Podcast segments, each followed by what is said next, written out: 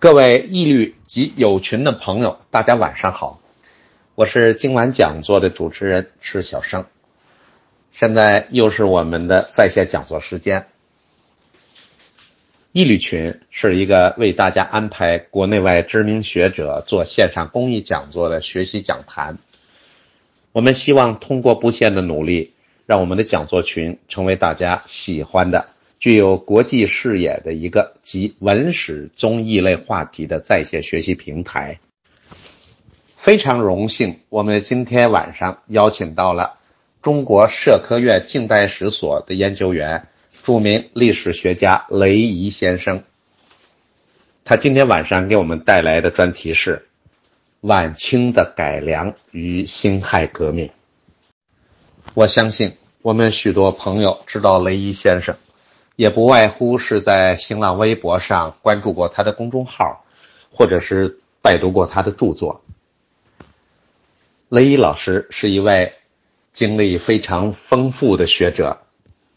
他本人插过队，当过兵，复员后考上大学，学的是历史专业。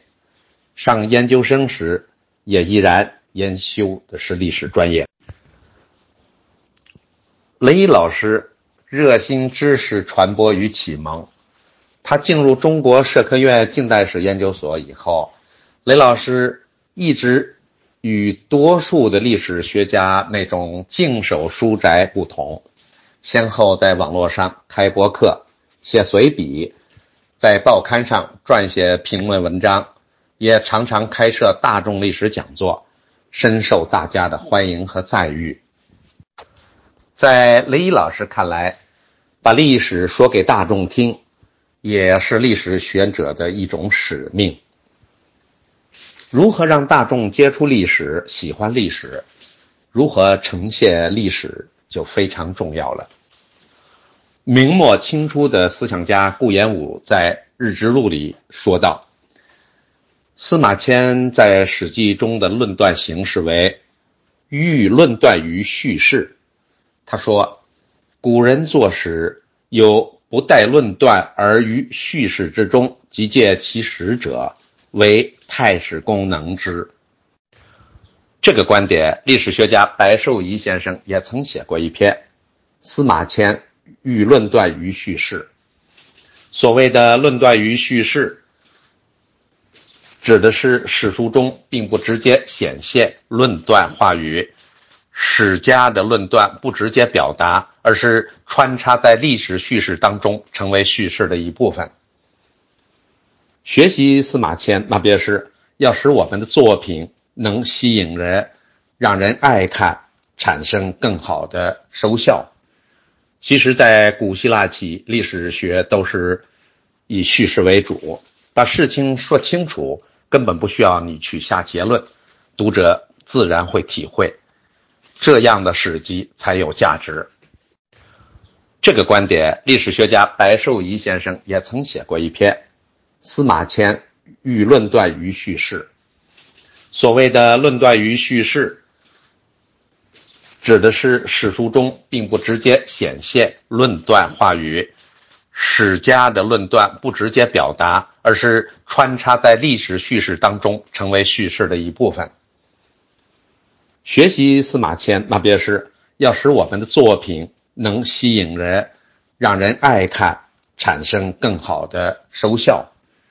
其实，在古希腊起，历史学都是以叙事为主，把事情说清楚，根本不需要你去下结论，读者自然会体会。这样的史籍才有价值。雷先生也出版了许多的著作，其中非常有影响的几部，我给大家提及一下，以便于大家搜寻拜读或者是在网上购买。《帝国的覆没》。近代中国社会转型困局，中国切片，一九零零年，孤寂百年，中国现代知识分子十二论，李鸿章与晚清四十年，时空游走，历史与现实的对话，雷伊自选集，萨特，被延误的现代化，历史的进退。历史的裂缝。那么，让我们把掌声献给即将登场的讲座嘉宾雷伊老师，有请雷伊先生。谢谢各位，非常荣幸在这个时候能和大家一起交流一下我的研究成果。哎，今天讲的题目大家知道是辛亥革命，今年呢正好是辛亥革命一百一十周年。那么使我想起了。前几年我碰到一位法国教授，两位吧，法国教授呢，他们感到很惊讶，就是当时的中国人怎么对法国革命那么感兴趣啊？怎么对法国革命那么感兴趣？他们说，比如说，尤其是他们不可思议的是，就是托克维尔这个。旧制度与大革命，他说这在法国几乎就是只有专门研究法国革命史的历史学家才还在读还在研究，其他人就对这个书啊，对法国革命史啊，法国人一点兴趣都没有了。为什么你们中国人对这个这么感兴趣？对法国革命史，我跟他们说，我说这就说明法国革命虽然经过了两百年的动荡血腥啊。大概是在二战后吧，基本的来说，法国大革命的一些原则呀，都已经确定下来了，已经没问题了。所以大革命在法国已经成了一个过去式，只成为一个学者，呃，研究的这个范畴，成了一个学者今后研究的范畴。所以呢，法国革命在法国已经成了一个。历史学家书斋里的研究项目，呃，其他的人非专业工作者对这个就不是很感兴趣了。然而，对中国来说，社会转型没有完成的中国人来说，法国革命、英国革命都引起了中国人，不仅仅是历史学家，很多知识分子、企业家、一般的这个中产阶级呀，甚至一些下层民众都对这个感兴趣。实际上就意味着。它的投射还是在中国的现实和中国的未来，中国应该怎么走？那么，同样，辛亥革命也引起了广泛的兴趣，并不是仅有近代史学家、近代史学者在研究对辛亥革命感兴趣，因为同样对一百一十年前的这场大革命感兴趣。真正的关注的目的还是在中国。的历史演变成现在，今后怎么办？啊，今后怎么办？实际上，我这个通过我的研究，我主要是阐发一个观点，就是革命和改革是一种什么样的关系？尤其是在近代，如果我们抽象的说，从理论上或者理性上抽象具体的历史事实，大家恐怕都会知道，都会认为。从上而下有秩序的改革是社会演变最好的一种方式，最好的一种方式。社会付出的成本和代价远远高于革命。但为什么中国后来走到了这一步？啊，恰恰我认为一个基本观点，我先说出来，不是革命党人的作用，而是清政府自己不改革或者改革远远不到位而导致的革命。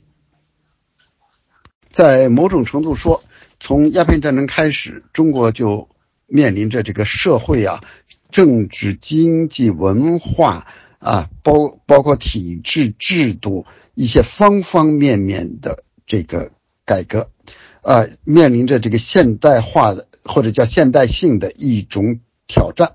然而呢，清政府对这个意识呢，始终没有明确的意识到这一点，他非常被动啊。以后在我讲的过程中，我会讲方方面面，他的应对是相当的被动。正是他的政策没有，就是说他的整个政策非常被动，他没有一套完整的啊有先见之明的一套制度。相反，他是被时代推着走，并且呢，反而在方方面面制肘阻止这种改革，最后呢，导致了革命的发生。所以呢，我想说，我们应该把革命的发生学意义和价值论，把革命的发生学和价值论分开，分开。一种是研究它是怎么发生的，这些事情是怎么爆发的，一点一点由什么引发的。当然，你可以评价它的价值，这是个人有不同观点。好，现在首先讲呢，我们从清王朝这么一个几。它的覆没要从还是得从这个鸦片战争甚至更早一起以前的一些事情来讲起。那么一点一点的演变，导致了它的最后的垮台。我们知道，一说起这个鸦片战争，就是一八四零年鸦片战争。事实上，在鸦片战争之前，在中国的所谓的盛世，中国所谓的盛世就是这个乾隆时代。啊，世界已经发生了变化，但中国呢，还认为我是天朝上国，我是世界的中心。中国，中国就是世界之中。中国，中国世界之中，根本不知道欧洲以英国为代表的已经开始什么工业革命啊，资产阶级革命了，已经变成正在成为一一个现代化的国家，而中国呢，还是一个传统的国家。然而呢？乾隆皇帝呢，还认为我是天下之中。在这种情况下，因为一七九三年马格尔尼受了英国国王的委托，他以给乾隆皇帝祝寿的名义来到了北京。事实上是想给乾隆皇帝交给英国国王的信，信的核心内容就是要，封信的核心内容就是要平等。通商互通有无，并且派驻外交使节。然而呢，里面细节我就不讲了。最后呢，没有成功。其中重要的一个原因呢，就是首先中国人就不理解，认为你还是我的藩属国。当时呢，中国的天下中心认为我是天下共主，是天朝上国，其他的都是我的。藩属国认为英国也是要来成为我的藩属国，你给我进贡可以，我还可以还贡，还的恐怕比你进的还多。但是要平等通商，这是不可能的，并且呢，要驻外交使节，中国人根本就没这个概念。呃，由于马格尔尼呢不愿意下跪，坚决不肯下跪，那么呢，这个事实上这个目的呢就完全没有达到，完全没有达到。马格尔尼。到中国来，当然为了显示他们的发达，是带了很多礼品，主要是以科学技术为主。以科学技术为主呢，那么里面有现代的火枪啊，就是这种火枪已经是后唐了，还有很多科学仪器，包括天体运行仪、地球仪。他实是想告诉中国人，这个。中国，中国并不位于世界之中，地球实际上是个球体，球体谁也不在世界之中。但当时中国人没缺乏这种知识，所以并没有引起中国人的重视，包括武器、热兵器也没有引起中国人的重视。呃，那么一八一六年，一这是已经是嘉庆皇帝了。那么英国呢，还是想通商，又派了使臣来，真来呢，还是因为不愿意下跪，啊，不愿意下跪，那么把他们也是赶走了。那么这两次英国使臣来都带有大量的科学家呀，包括地质啊、水文呐各种科学家，对中国做了非常详尽的了解调查，哎，甚至连长长江水道的一些情况啊，因为他们是从运河从北京运河到长江。啊，这这个水路的一些情况也做了调查，他们发现中国非常落后，啊，非常落后，不是他们从前想象中的那么强大，啊，那么强大。他们记录之细，我看了一些资料，我都觉得非常惊讶，连他们在运河里、长江里那个拉纤的纤夫的号子声，他都做了记录。一些歌曲，他们也做了五线谱，做了记录。就是他们觉得好听的，就是那个茉莉花。哎，甚至这个马格尔尼一七九四年吧，一七九四年他回国之后写了一些文章，我看了到今天都令人感到很惊讶，就是他的那个洞察力，因为他是船呢从澳门呢到香港，从香港穿过台湾海峡，后来到了天津，他这一路测量和中，后来他了解到中国的实力，中国的科技水平，他写了很多报告。都是公开出版的，其中有一个呢，我看了惊讶了，特别惊讶。一七九四年左右吧，他写的，他发现他说中国的实力不足以把台湾维持在一起，联系在一起，只是一没有外力。如果有一个外力介入，台湾就会分离出去。一一百年之后，甲午战争怎么样？台湾不是分离出去了。所以读到这一点时，令人感到非常的震惊。哎，他的那个洞察力，洞察力。相反，这个马格尔尼和这个这个阿美士德，一八一六年阿美士德访华，由于不下跪，他们带来的各种新式的仪器设备、武器，没给中国人留下任几乎没留下任何影响。恰恰因为他们不下跪，反而呢使中国人产生了一种。谣言变成一种信仰，或者叫做相信吧，就是相信。他们觉得中国人觉得不可思议，见到皇帝，中国皇帝怎么能不下跪呢？其他的藩属国的那些藩属见到中国的皇帝都会下跪的，都会下跪。他们怎么能不下跪呢？那只有一个解释的理由：他们的膝盖不会打弯。所以觉得英国人的膝盖不会打弯，一直到几十年后，一直到几十年后鸦片战争。爆发之前，啊，爆发前后，你看林则徐开始上的奏折，他的备战方略也是建立在这个英国人的膝盖不会打弯，他们就是在船上弄枪弄炮厉害，只要一上岸就不行。那么林则徐是钦差大臣，他和当时两广总督，两广总督大致就相当于我们军改前的这个。这个广州军区司令这种角色都这么高级的人还这样认为，那么这不是他们个人的观点，一个知识。我们看当时的两江总督玉圈，两江总督就相当于咱们军改前的南京军区司令，他更加相信英国人要用腿直，所以我毫无问题。他他不上，只要他一上岸，我们就能把他打败。因为膝盖不能打弯，那肯定把他打败。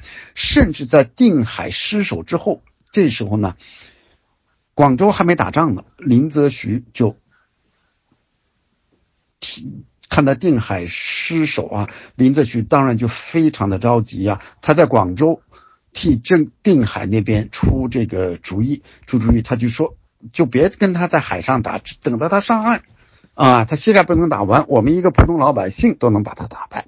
也就是说，马嘎尔尼使中国，马嘎尔尼访华和阿美士德访华，使英国人得出了中国很容易就粉碎，且而使中国人由于这个传统的这种夷夏之防，认为其他都是敌夷野蛮的，只有华夏文明才是文明，所以呢，并根本不重视他们的这个访华带来些什么。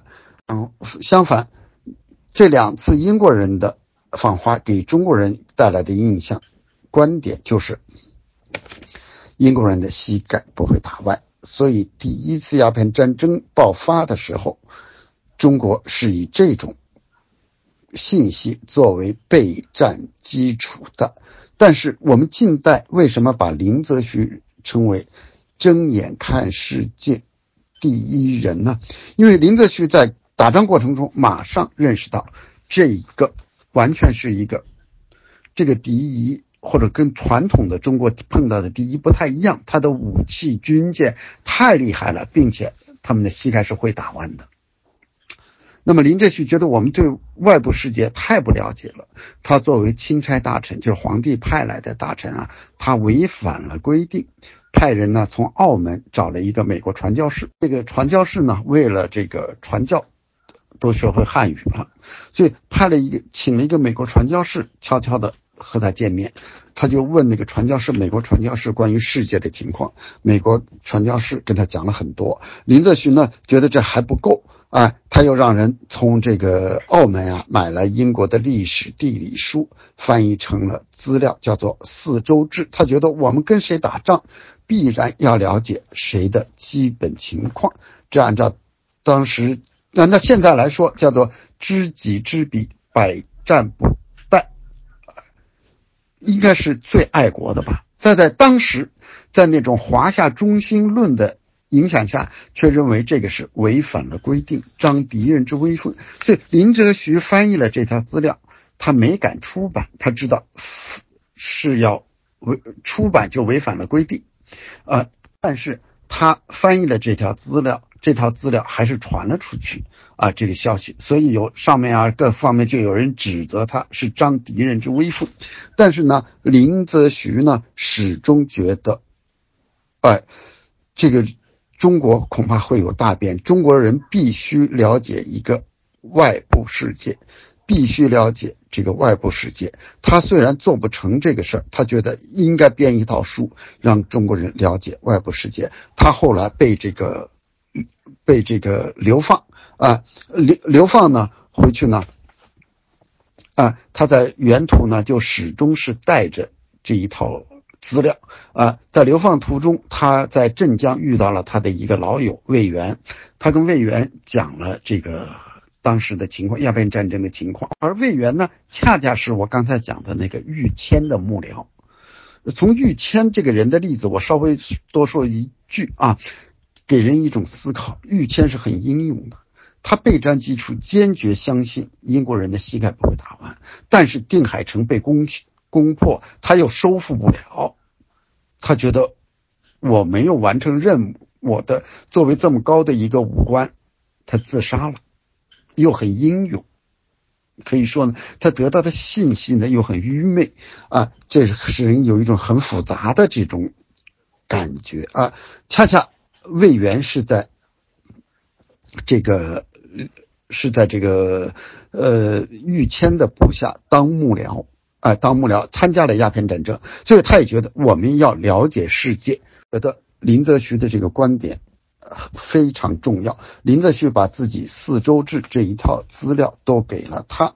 那么呢，按照林则徐的观点，也是魏源的观点，他们当时的看法还是认为中国是最强大的、最先进的、最文明的。中国的制度，一切一切都是最好的。我们就是武器。不如敌意，只要师夷长技，用了他们的武器，就能把他打败。那么在在今天看来，这应该是一种最爱国的言论，但在当时却受到了强烈的指责，强烈的指责，认为他们是张敌人之威风，是用夷变夏。中国从春秋时候起，逐渐形成了一套严密的意识形态。理论体系叫做只能用下变夷，不能用夷变夏，有认为他们是在为昌乱之阶用夷变夏，就是说让中国都变了，变成这个敌夷，变成野蛮的。按照你这个说法，按照所以你，那么呢，恐怕大家不知道，都知道林则徐是一个英雄，实际上当时他还有个罪名，就是要窥夷夏之防，比如说这本书被禁了。林则徐受到了这种批判，就没人敢替他说话。林则徐因为抗英受到了不公正待遇，许多人写文章、写诗替他鸣不平。但是呢，在主张师夷长技以制夷这一点，却没有多少人看替他鸣不平。比如说，当时广东有个士绅叫梁廷南，写了一本书，记述广东那边鸦片战争的情况，高度赞扬了林则徐。但是他最后还是说，提出师夷长技以制夷，这是违反了道统，这是违反了道统。相反，我们再看这个梁廷南的书和其他很多资料都有记载，当时林则徐第一就是前几次跟英国人打仗，打了败仗之后呢，朝廷认为这是林则徐你指挥不行，就派了另外一个指挥官。是湖南提督，大致相当于湖南省军区司令这个角色啊，派他来到广州来指挥战斗，叫杨芳。这个杨芳呢，他认为，哎，很奇怪，英国人的炮那么小，还在船上边走边打，打的那么准，威力那么大，而我们那种炮，在这个。岸上就是所谓的炮台的那种，我们称之为土炮，实际上也是几百年前传教士在明朝传进来的。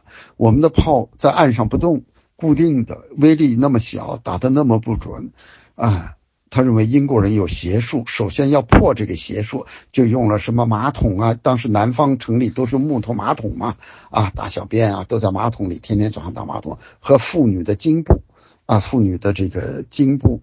呃，生理用品，当时歧视妇女，把用这些东西来先放出去，放在一个竹排上，啊，认为去掉英国人的邪术，就我们就能够打赢了。他这一套战法呢，事实上是也是中国有传统的，从明朝中叶起，就是传教士把那些火炮，比威力大的火炮带到中国来，一些少数民族造反呀，农民起义造反呐，不知道应该怎么，后来就认为。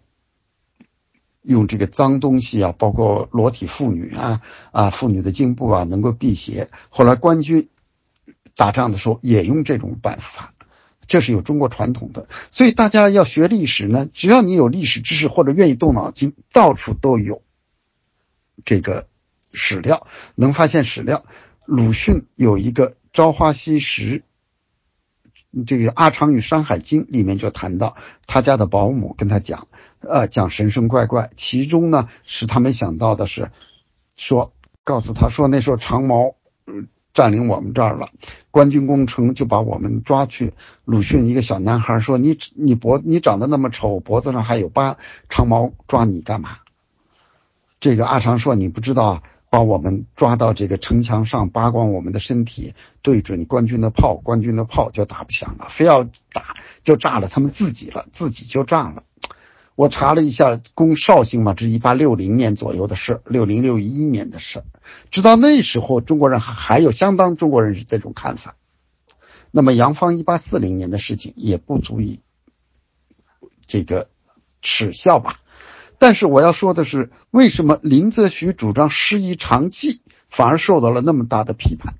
啊，用敌人的武器，比如说今天，比如说今天，大概会认为这是最爱国的。你有原子弹，我要原子弹；你有航母，我买也要买个航母来，再想办法造。而当时呢，就认为这是敌意的东西，是最你用了它，就是溃一下之防，用一。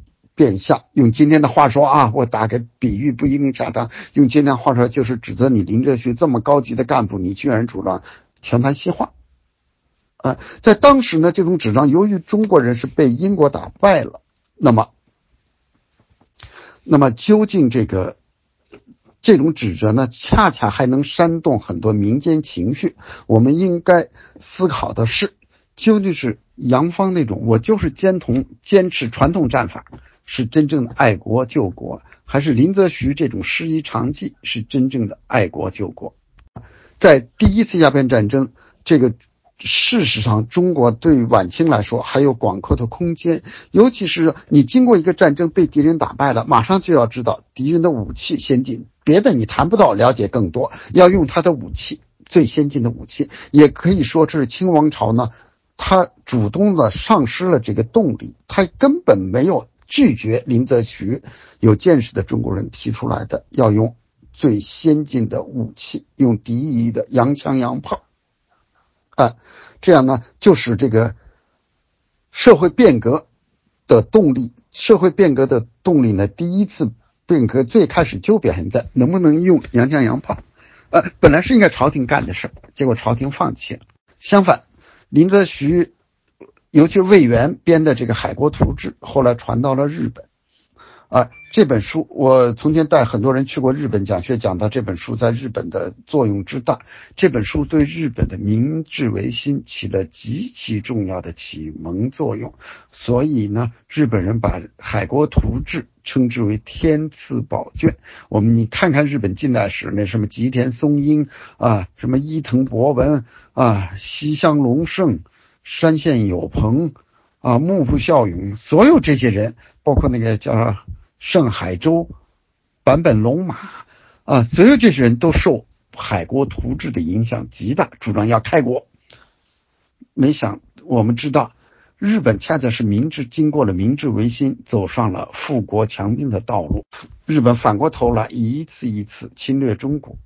也就是说，林则徐、魏源为了启蒙中国人的书被中国拒绝了，反而启蒙了日本人，反而启蒙了日本。那么日本经过明治维新，反过头来侵略中国，这里面悲剧，这个历史非常沉痛，确实也值得深思。也就是说，第一次鸦片战争并没有引起清王朝或者整个中国都没有引起太大的震动。啊，稍微讲一句日本，却引起日本的高度的警觉。他们觉得这个，因为日本长期以来是坚决的学中国，认为中国是最强大的，居然还有一个国家能把中国打败，就说明这个国家呀是非常非常强大，甚至害怕，觉得这个国家打败了中国之后，有可能就要来。打日本，有可能呢就要来打日本，所以他们觉得我们应该怎么办啊？这我们下面我们就不讲了，日本我们就不讲日本了，直接讲到呃，直接讲到中国。总而言之，是日本这个中国放弃了清王朝，放弃了变革的一次重要的一个时机。那么变真正的变革从哪儿开始呢？应该是从。这个洋务运动才开始，因为在洋务运动之前，我们看这么几年的时间完全白费过去了，一直到第二次鸦片战争爆发的时候，我们看到这都是第一次鸦片战争都十几年之后了。这个爆发的时候，很多官员提的奏折呀，我怎么样打敌人啊，打英国啊、法国呀，还提出来的基本观点是，呃，英国人、法国人他们的膝盖，呃，他们什么眼睛是蓝的，蓝的就是在晚上就看不见啊，我们可以打夜战呐，等等等等，就证明第一次鸦片战争以来的十几年啊，这个时光啊，全部给浪费掉了，浪费掉了。那么。中国开始的器物变革从什么开始？哎，不能不提呢。确实，这个器物变革给中国带来的变化还是巨大的，就是洋务运动。那么，洋务运动是的一说起来，大家都知道是曾国藩、左宗棠、李鸿章、曾左李这些汉族大员开始的。因为呢，这要说起来还要说到太平天国，因为太平天国呢。我觉得它最重要的一个意义是什么呢？是晚清的政治格局开始发生了重大的变化，使晚清的这个政治格局啊发生了重大的变化。我们知道，太平这个清王朝是少数民族入关，统治了绝大人数比满族多得多的汉人，所以呢，他们对汉族是高度的警惕，不许汉族人掌。大权，尤其呢掌兵权啊，不许掌重要的兵权。所以在这个太平天国之前，当巡抚，也就是相当于省长啊或者省委书记，当巡抚和总督的汉族人有，但是非常少；当总督的就更少。然而太平天国的爆发，官方的这个国家军队啊，八旗绿营不堪一击。结果是汉族的官员组建了自己的军队，你看啊，都是组建的类似于私人军队，开始都不是国家的，啊，都是自筹饷，啊，那么曾国藩，曾国藩的了不起在于他是个理学大家，但同时他讲究实事求是，他知道必须要用最先进的武器，啊。他组织，他建了他的这个团练，开始团练。由于这个团练是私人的，他的军饷都是自筹的。曾国藩的筹款能力极强，这不是朝廷给他的拨拨款，不是政府的军队，所以他就可以自作主张，我就去买洋枪洋炮。他买了几，一八五三年底，啊，买了几百门。从广东那边买了几百门西洋炮，就最先进的火炮，武装起了湘军。到一八五四年才正式武装到了湘军。一八五四年初，他一开始呢就打了大胜仗，啊，打了几个胜仗，就证明了这个洋炮洋枪确实厉害。这时候朝廷才默认，后来允许，包括国家军队也用洋枪洋炮。这一耽误，耽误了十四年。刚才我讲到日本这个明治维新啊，日本在明治维新之前，也就是在甚至在一八五三年之前，就我们都知道，日本是一八五三年这个美国的黑船啊，黑船去军舰轰开了日本大门。实际上，日本是一八四零年甚至更早一点就开始用有些藩就开始用洋枪洋炮，甚至请了一些西洋的军人来训练军队。你就知道中国。中国自己被打败了，反而要十四年之后，还是从边缘进行突破。所以，近代中国改革或者叫变革一个重要的点，都是从边缘开始，就包括用武器、用先进的武器这一点，都是从非政府军队开始用起。曾国藩这一啊自己的团练，就对用先进的武器对一个王朝、一个政权来说是最重要的。就连这一点变革，清政府都没有任何主动性，都是非常被动。可以想象，他今后在制度变革、在其他方面，怎么能够很主动？那么呢，恰恰是曾左李在用洋枪洋炮武装起来了之后，包括清政府也允许。军队开始大量的用洋枪洋炮之后，那么呢，一只是允许用，但是呢，不许造，不许用现代的机器造造枪造炮。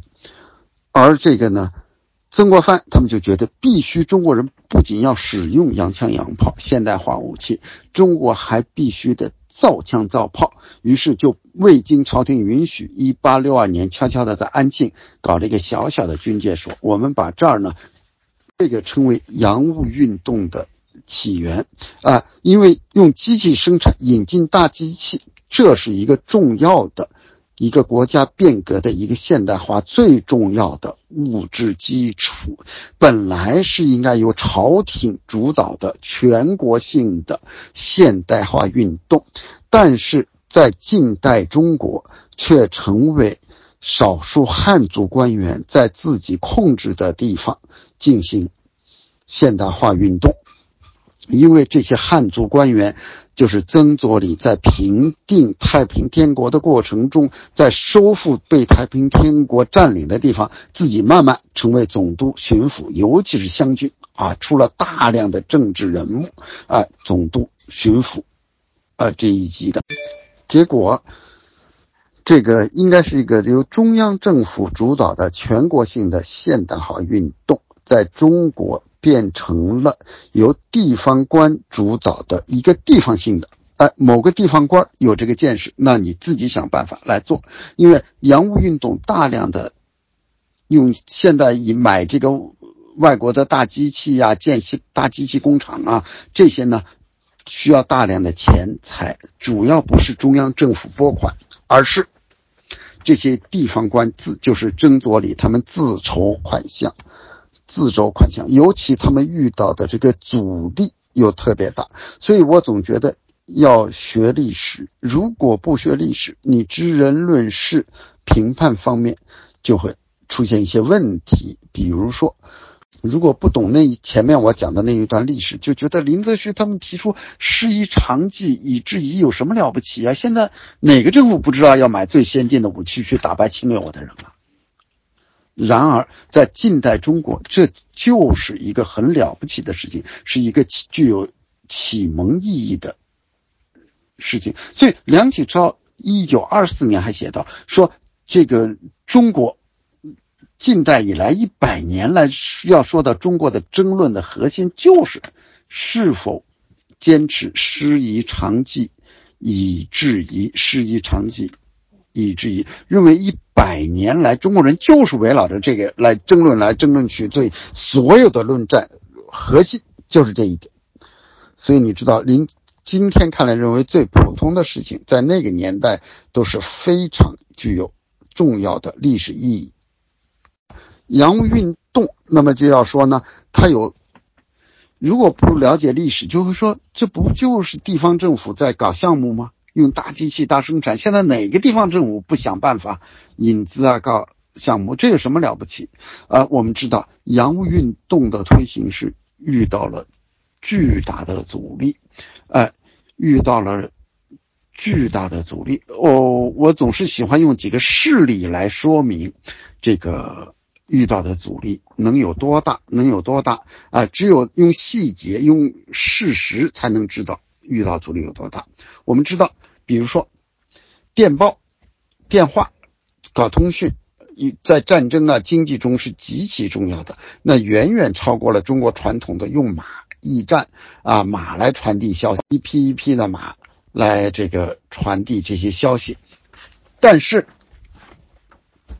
所以呢？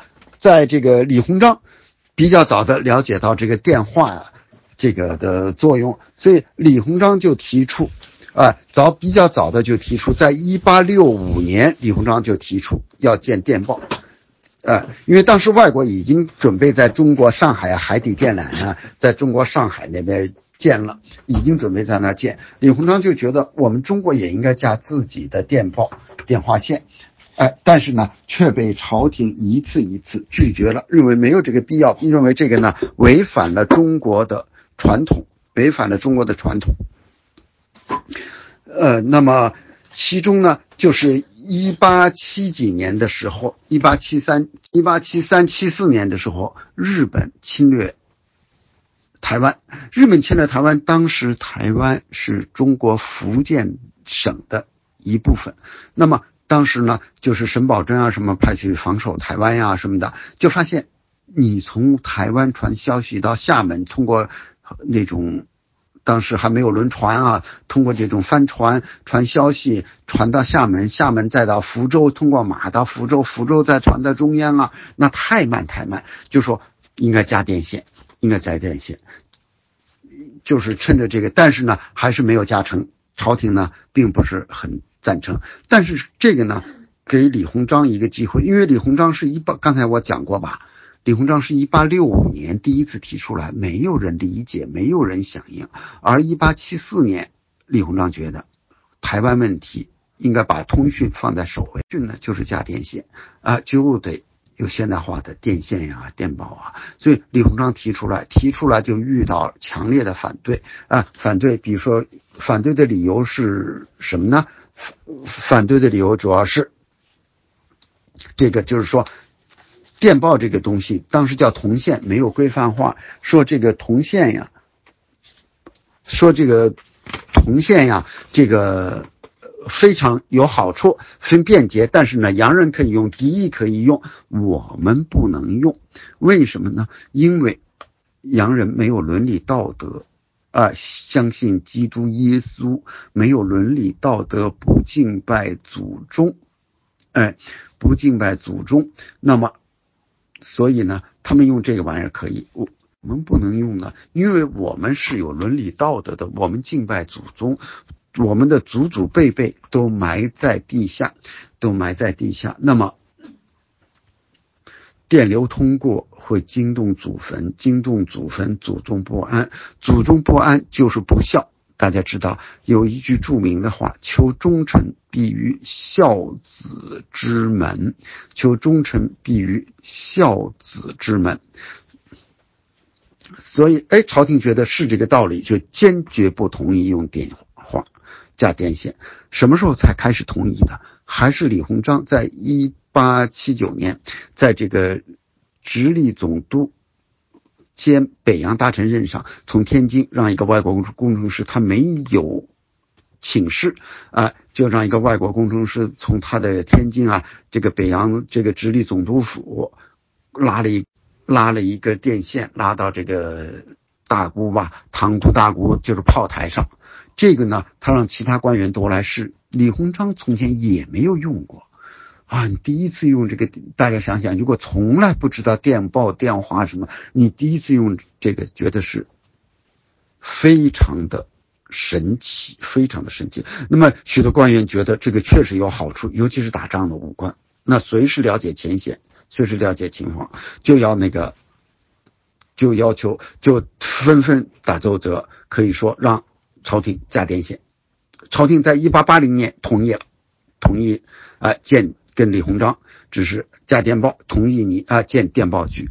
从一八六五年李鸿章第一次提出，到一八八零年，经过了十五年的时间，十五年就是中国人在争论符不符合中国的传统啊，符不符合中国的传统？电线背后是什么？那么呢，铁路就更说明。这个问题啊，铁路的建设呢，也就更说明这个问题更复杂啊。因为李鸿章第一次提出来要修铁路是一八七二年，一八七二年提出来要修铁路，遭到一片反对。后来李鸿章不断的提，每一次都被反对，激烈的反对啊。反对的意见无非就是这个，说这是用一变相，这是第一的东西。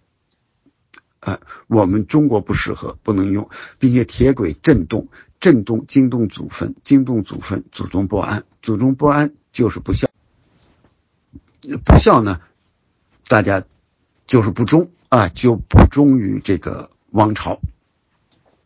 那么呢，铁路你逢山要要这个开隧道，要架桥，呃，逢河要架桥，这些都是会惊动山神、湖神、什么河神，将这些神灵是保佑我江山社稷的。所以呢，这个朝廷呢是坚决反对，哎，坚决反对。所以李鸿章或者他鼓动别人一次一次提，但是呢，朝廷坚决反对。但是李鸿章始终觉得中国人要一定要架铁路。由于他这个架电报给他一个启示，我从前一次一次打奏折都被否定掉了，但我不打奏折，我先斩后奏，奏了之后大家觉得不错，哎，是朝廷就同意了。呃，朝廷就同意了。那么我电报架铁路，我也可以用这个方法。正好我们知道北洋水师，中国建立了现代化的舰队，最大的一支就是北洋水师，买了现代化，从英国呀买了现代化的军舰。现代化的军舰要烧煤，必须有现代化、有现代化的煤矿才能供应，才能供得上。所以朝廷同意建现代化的煤矿，也就是开滦矿务局。那。啊，就就开呃，这个开滦呀，在河唐山这儿啊，这建了这个煤矿。在建煤矿的过程，煤矿就要运面临着运煤。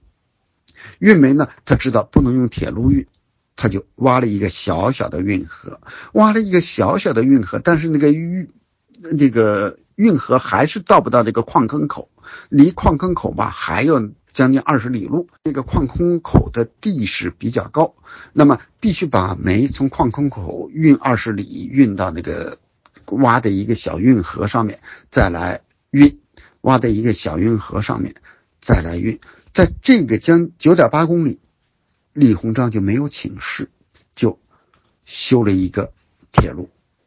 当时对铁路也没有一个标准化的术语，中国的标准化是一非常晚才标准化，都民国后了啊，所以中国的大家知道，没有标准化，你的科学就不可能迅速的发展。术语的标准化，术语没有术语。当时对于铁路究竟叫什么？有的人叫铁路，有的人多数人叫硬路、快路、新马路，什么都有。反正李鸿章就是说修了这么一条路。他知道了解中国国情，他修了这个之后，他没有敢让跑蒸汽机车，他让骡拉着车皮在上面走，平安无事。但是当时这个英国工程师觉得很奇怪，这个英国工师工程师呢，觉得是李鸿章没钱，就把当时那个唐山矿啊、开平矿务局的这个有没有用的一些机械呀，包括锅炉啊，这个英国工程师就给改造了一下，改造成一个。这个蒸汽简易的蒸汽机车，它调也没经过李鸿章同意，就拨到了铁路上，拨到了铁路上拉拉了几节车皮，装满了煤。大家想想，如果是一个没从来没见过火车、没见过现代机械的人，突然看到这种东西，那会非常的惊讶的，一个个魂飞魄散，看不见是什么在拉它，是风吹，是风吹啊，还是什么啊？一点都不知道啊。是风吹，是牛拉，是人推，还有那么有力，并且嗡嗡嗡的声音。于是谭章啊，都纷纷告一些官员，马上就告发李鸿章向朝廷，他私修铁路，铁路。于是朝廷呢，就让李鸿章把这个给他拆掉。于是李鸿章呢，又只得拆掉了这个铁路啊，他没有拆铁路，只得把这个蒸汽机车呢又拨下来，呃。掉下来这个铁轨，啊，于是呢，又又回到用骡拉车，但是呢，李鸿章呢还是觉得中国人呢必须得适应这个蒸汽机车，他一再抓紧机会，到一八八三年，当时中法关系很紧张，他说有可能要打仗，还得用这个蒸汽机车拉煤，朝廷同意了，在这二十里吧，不到二十里的铁路上拉煤，于是他。呃，同意的，在这个拉煤，同意拉煤，但是不许建新铁路，再也不许造新铁路了。这一段允许了。那所以呢，抓了一个机会，什么机会呢？李鸿章抓了一个机会，终于使朝廷决定全国修铁路。他刚才讲过，洋务运动由于近代以来这个列强都是海军的现代化的军舰。从海上进攻，所以朝廷也建了北洋水师、南洋水师、福建水师、广东水师。这些水师建了之后，朝廷还是按照传统的组织管管理方式。中国传统的政府行政职能只有吏、户、礼、兵、刑、工这六个部，没有一个海军司令部，而这个。李鸿章、左宗棠都知道，现代化的舰队必须现代化的管理、标准化、统一管理，不断的当时给朝廷打报告，要求朝廷建立海军司令部，叫海衙门。清廷一次一次拒绝了，拒绝的理由就是我们用敌一的这种军舰已经是不得已而为之。你要我在政府机构再像敌意那样建立一个海军司令部，这是太过分了，这就是以夷为师，啊，太过分啊，就坚决不同意。大家想想，地方主动要把权力交给中央，尤其是军权，海军的权力也是军权嘛，重要的，中央居然不要，这也是不可思议。不可思议，也就是他的愚昧，这种愚昧的观念导致了他，呃，他为什么他最后失败？每一个事情都是导致他最后失败的，就说明他。然而呢，一八八四年中法马江战役爆发在福州，一个福建舰队几乎被法国舰队完全击沉。就暴露出来，没有海军司令部，你像南洋舰队、广东什么广东水师或者是北洋水师很难增援。一个舰队被打沉了，这李鸿章、左宗棠抓住机会，要求朝廷建立海军司令部。这时候，一个清。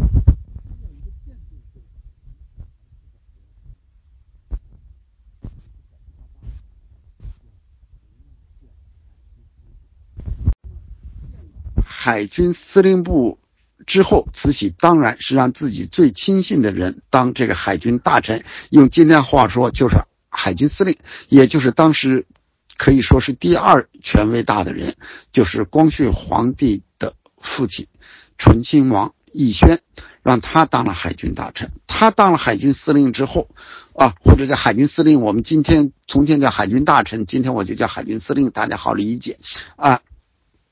李鸿章认为修铁路的机会来了，因为这个奕轩本来是坚决反对修铁路的，坚决反对修铁路的。而奕轩呃，这个李鸿章呢，就请他到天津视视察北洋水师。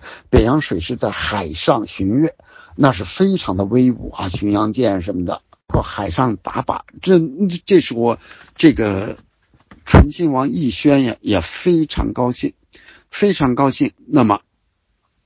李鸿章抓住这个机会，就跟他讲这个原理：为什么这这么大的钢铁的轮船在海上不沉还能跑？就靠这个螺旋桨在推动。螺旋桨为什么推动？靠锅炉，锅炉就要烧煤。如果没有火车运煤，我们有现在有舰队，那么好几支舰队还有码头，靠骡运煤，骡车啊运煤。说我们这一次巡阅就是骡车运几个月的煤才够这一次。所以必须修铁路。这么，醇亲王奕轩马上从修铁路的反对者变成修铁路的赞成者。但是呢，他也提醒李鸿章，机会。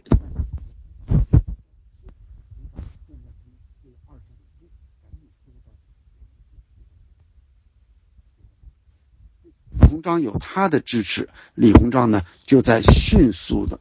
修铁路啊，这个奕轩说时机到了，我再修铁路。那么时机等到一八八八年，这个奕轩认为时机到了，才给海军司令部的名义给朝廷提了个建议，提了奏折，说要修铁路，就引起了广泛的讨论。而这时候呢，慈禧最后在一八八九年同意了修铁路。我们看，从李鸿章一八七二年提出到朝廷同意修铁路，一八八九年，经过了十七年。修这个电报要经过十五年的讨论，而修铁路就要经过十七年的讨论。呃，因为很多事情不好在，因为没时间在这里细讲。比如说，要不要学数理化学校，都引起了非常激烈的争论。啊，洋务派他没有办法，就是说办现代化的学校正式办，但他们还是采取了一些办法，比如说办了很多。大企业，这些企业它都附属一个学校学习数理化啊。这些有钱人、有地位的人当然觉得这是很丢人的事，呃，他就以招收穷人的孩子，呃，免食宿费，甚至还给一定的所谓高伙费，就给一定的补贴，一些穷人的孩子学这个。实际上，这个争论的核心最开始就是中国人把这些知识啊。通通都称之为西学，无论是数理化还是社会科学吧，或者叫法律啊，什么都称为西学。总认为这种知识呢是一种地方性知识，不具有普适性，不具有普适性。啊，另外，完在这几次争论中，反对派或者叫顽固派总是占有主导地位。二。因为他们掌握着儒家，全是儒家的话语权，认为你这个是违反了儒家的伦理，违反了什么？啊，违反了一切。那么，所以洋务派没有开始，没有建立起自己的一套意识形态，哎，所以呢，掌握了儒家的话语权，呃，所以这个顽固派掌握了儒家的话语权。我们看这个反对派啊，他从来不从这个。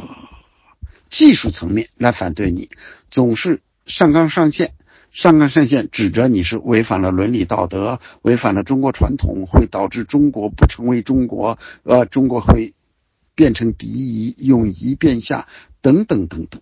也就是说，中国传统文化中有一种强烈的泛道德主义，把很多东西叫都要上升到道德的层面，完了加以反对。一上升到道道德的层面。这个双方就没有商榷讨论的这个余地，就没有商榷讨论的这个余地了，啊，这一点呢是中国传统中很重要的一个一个特点。这个呢，我多说一句，后来呢得到了发扬光大。比如说，在后来在文革中曾经规定什么样的服装是无产阶级的，什么是资产阶级的，到后来改革开放要。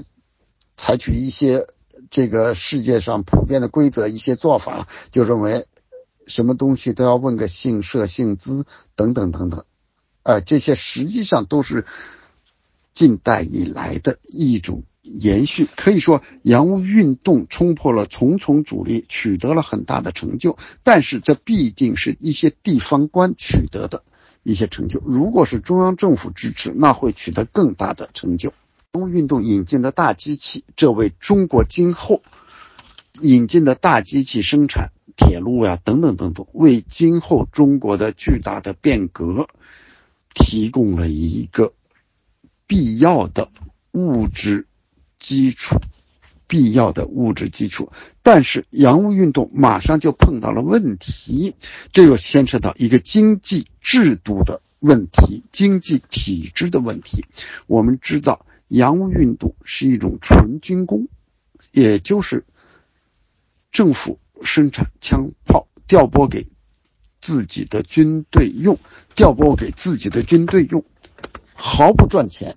那么我们知道，军事工业是极其消耗钱财的，消耗大量的资金，消耗大量的资金。而晚清的时候，政府的财政极其困难，啊，非常困难。他没有钱的，办了洋务运动。我们从一八六二年算起，到后来呢，可以说办了十，到后来呢，可以说办了这个十年。到一八七二年的时候，已经办了十年了。在这十年之中，消耗了大量的钱财，已经办不下去了。从经济上说，从财政上说，就办不下去了。而顽固派、反对派这时候就借了这个机会起来反对，说你本来就不应该办，把国家的钱都耗尽了，如果你们继续办，就要继续增加税收，是老百姓呢有可能啊会起来这个造反，老百姓有可能会起来造反。说这个朝朝廷也觉得确实没有钱了，就准备把这些什么上海机器。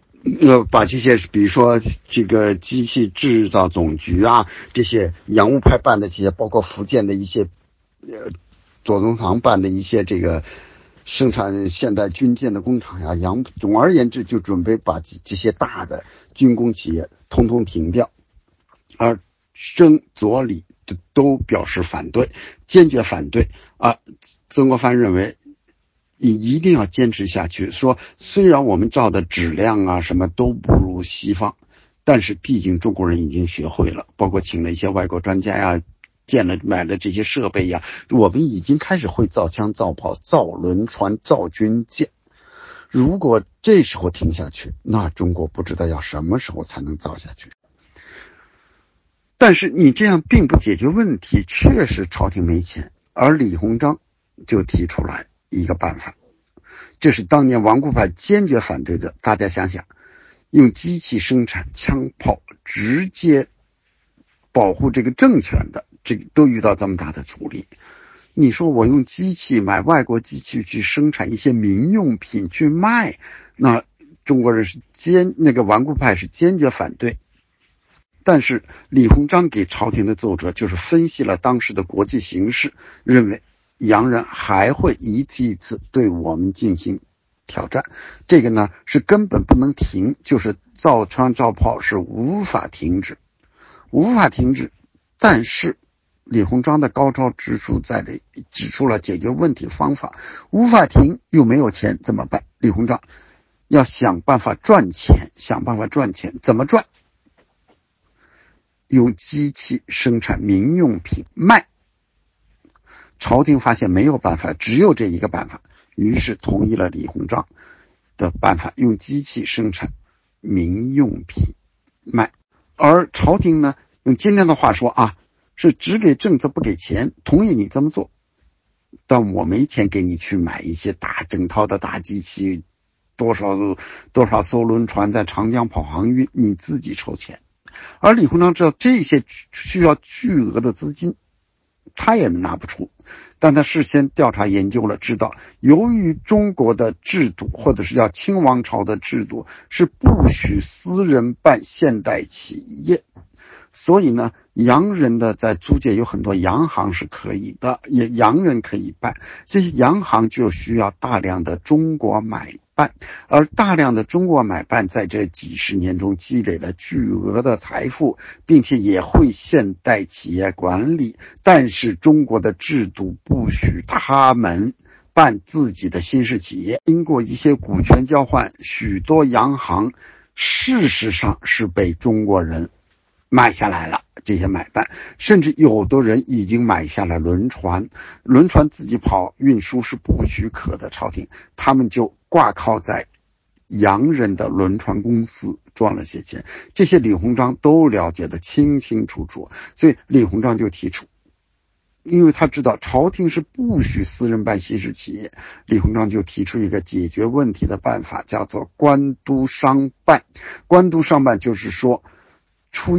注册是官家的，官家出一点股本，大量的招商人入股，招这些商人买办商人来管理这些民办企业，朝廷也没办法，你又不能给李鸿章钱，只能同意李鸿章这么做。于是洋务运动就进入了一个新的阶段。从前生产枪炮武器，称之为求强强大，现在是要经过市场，就叫求富。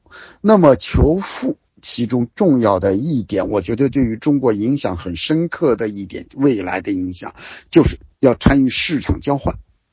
在市场交换，就是以追逐利润为主，追逐利润为主，就带有民更强的现代的或者叫资本主义的生产方式，追逐利润就要加强成本管理，就要加强现代企业管理，也是从这时候正式开始引进到中国的，也是中国现代化的一个方便。那么，大量的这个买办商人就加入到这个官督商办的事业，可以说是赚了很多钱。我觉得听众中如果有岁数大的，或许会马上想到，咱们改革开放之初也是不许私人办、私人企业。于是呢，中国人还是聪明，实际上民间是极有智慧的。你不许办，只要你开个口子，我就能够什么戴红帽子啊，戴红帽子。这些企业实际上，我们学历史的近代史，你看，这不就是当年李鸿章的官督商办嘛？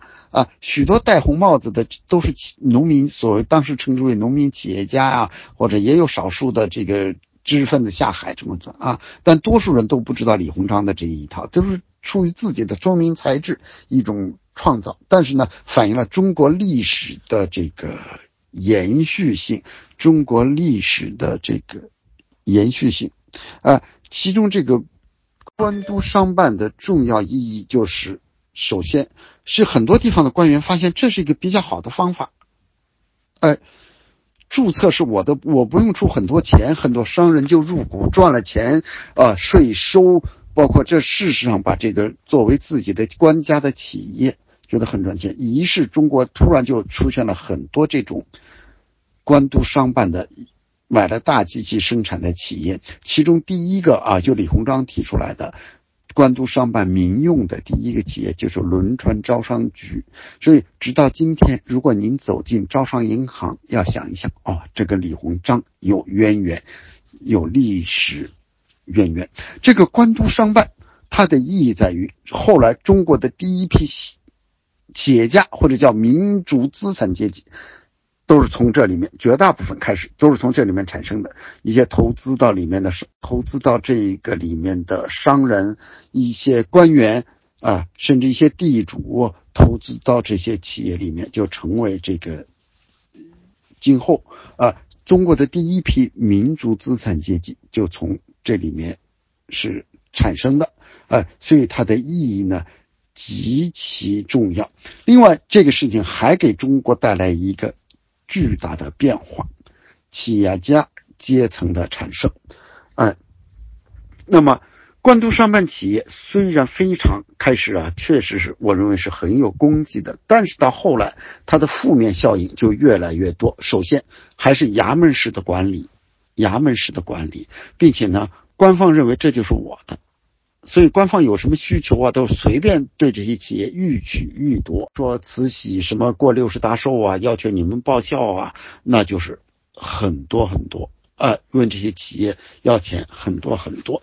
最重要的一点，这种企业发展到最后很大了，产权不清，产权不明细，究竟是谁的？这要说起来呢，从产权问题，我觉得是中国历或者现代转型的一个。重要的问题就是要确立个人产权，个人产权。那么这些企业究竟是产权是谁的？官方认为，你从注册的资本来看，从你注册法律上来看，这就是官家的呀。商人认为，这是应该是我的呀。当时的股本只有那么一点，经过这么几十年、一二十年，甚至有二三十年的，主要是我在经营，才发展到这么大。你。从前的一点官本，你还分红？我给你的钱，早早把你的官本都应该远远超过你原来的投资，应该是我的。但官方强调应该是我的，这就埋下了今后的问题，今后的这个浮现。以后我们再到后面，我们再继续讲这一点，就是这个产权问题。所以呢，我。这个呢，事实上，我觉得产权问题是导致中国今后变化的一个重要的，甚至在某种程度是个核心问题。所以我在一，我在二零零八年，我写过一篇文章，我认为是国进民退引爆辛亥革命。好，当洋务运动进行了几十年之后，尤其像这种企业官办的或者官督商办的。后来它的负面作用越来越明显。比如说，我刚才讲过，官员认为这是我的，变成一个安排职务的地方，甚至安排亲信捞钱的地方，这很多商人就越来越不满，越来越不满。那么，发生了一个重大的历史事件，是中国的社会变革。又进入了制度变革的阶段。制度变革呢，开始呢，我们看清王朝，我刚才讲过，它的制度变革极其缓慢。我刚才讲过，这个在传统的吏户、礼兵、刑工这六部之外，要设立一个海军司令部，都遇到那么大的阻力。我们知道，设立一个海军司令部，它并不是一个制度变革。甚至都不是一个官制的调整，行政改革都不是，因为它是建立一个衙门、一个机构、政府机构，它不是裁撤一个政府机构。裁撤政府机构会引起很多矛盾，对吧？把一些官员裁撤，而这个呢，你建立一个机构，清政府居然都那么不情愿，都要一个舰队被打沉了才建立。相反，他建立的，尤其在开始，他建立的一些。机构恰恰是为他今后的垮台埋下了伏笔，也就是他腐朽的意识形态、腐朽的偏见，为他自己今后的垮台挖了一个坑。什么呢？具体而言，就是说，我们知道，我刚才一开始就讲，中国传统认为我是天朝上国，我是天朝上国，其他的都是我的。藩属国，所以中国从来没有外交这个观念，因为外交外交意味着是两个国家平等交往。中国只有礼藩，你们都是我的藩属国，我来管你们。比如说有些机构啊，在不同的朝代名称不同，有的叫鸿胪寺，有的叫礼部。在清朝的时候就有叫礼藩院，就专门管这些藩属的这个院，没有外交机构，没有外交机构，你用礼藩院，那么。到一八四零年鸦片战争之后，南京条约签订，开放五口通商。这些五口有外国人来，英美这些要建领事馆，你用一什么机构来和这些外国人打交道？你用礼藩院吗？这外国人坚决不同意，不是你的藩属国，你用这个是对我的侮辱。但是清政府呢又不同意成立外交部，又不同意成立外交部，于是呢。自认为采取这个很好的办法，这个办法什么呢？他任命一个地方官，就是两广，因为当时主要最开始主要是在外国人主要在广州嘛，就是由这个两广总督任命他为南洋大臣，作为皇帝的代表处理这个南方，反正当时就五口通商嘛，啊，来这个处理这个。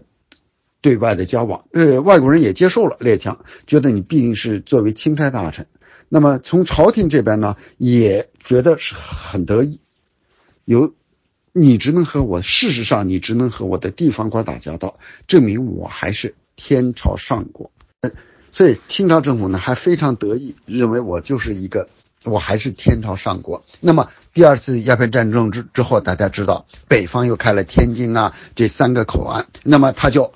按照这个清政府就按照这个原来的这个南边的这个南洋大臣的设定，我在北方再开一个三口通商大臣，后来呢决定由直隶总督兼，叫做北洋大臣。你想想，这个北直隶总督本来就有总督之首，你在掌管外交，等于说清政府的这个政策事实上是把外交交给地方。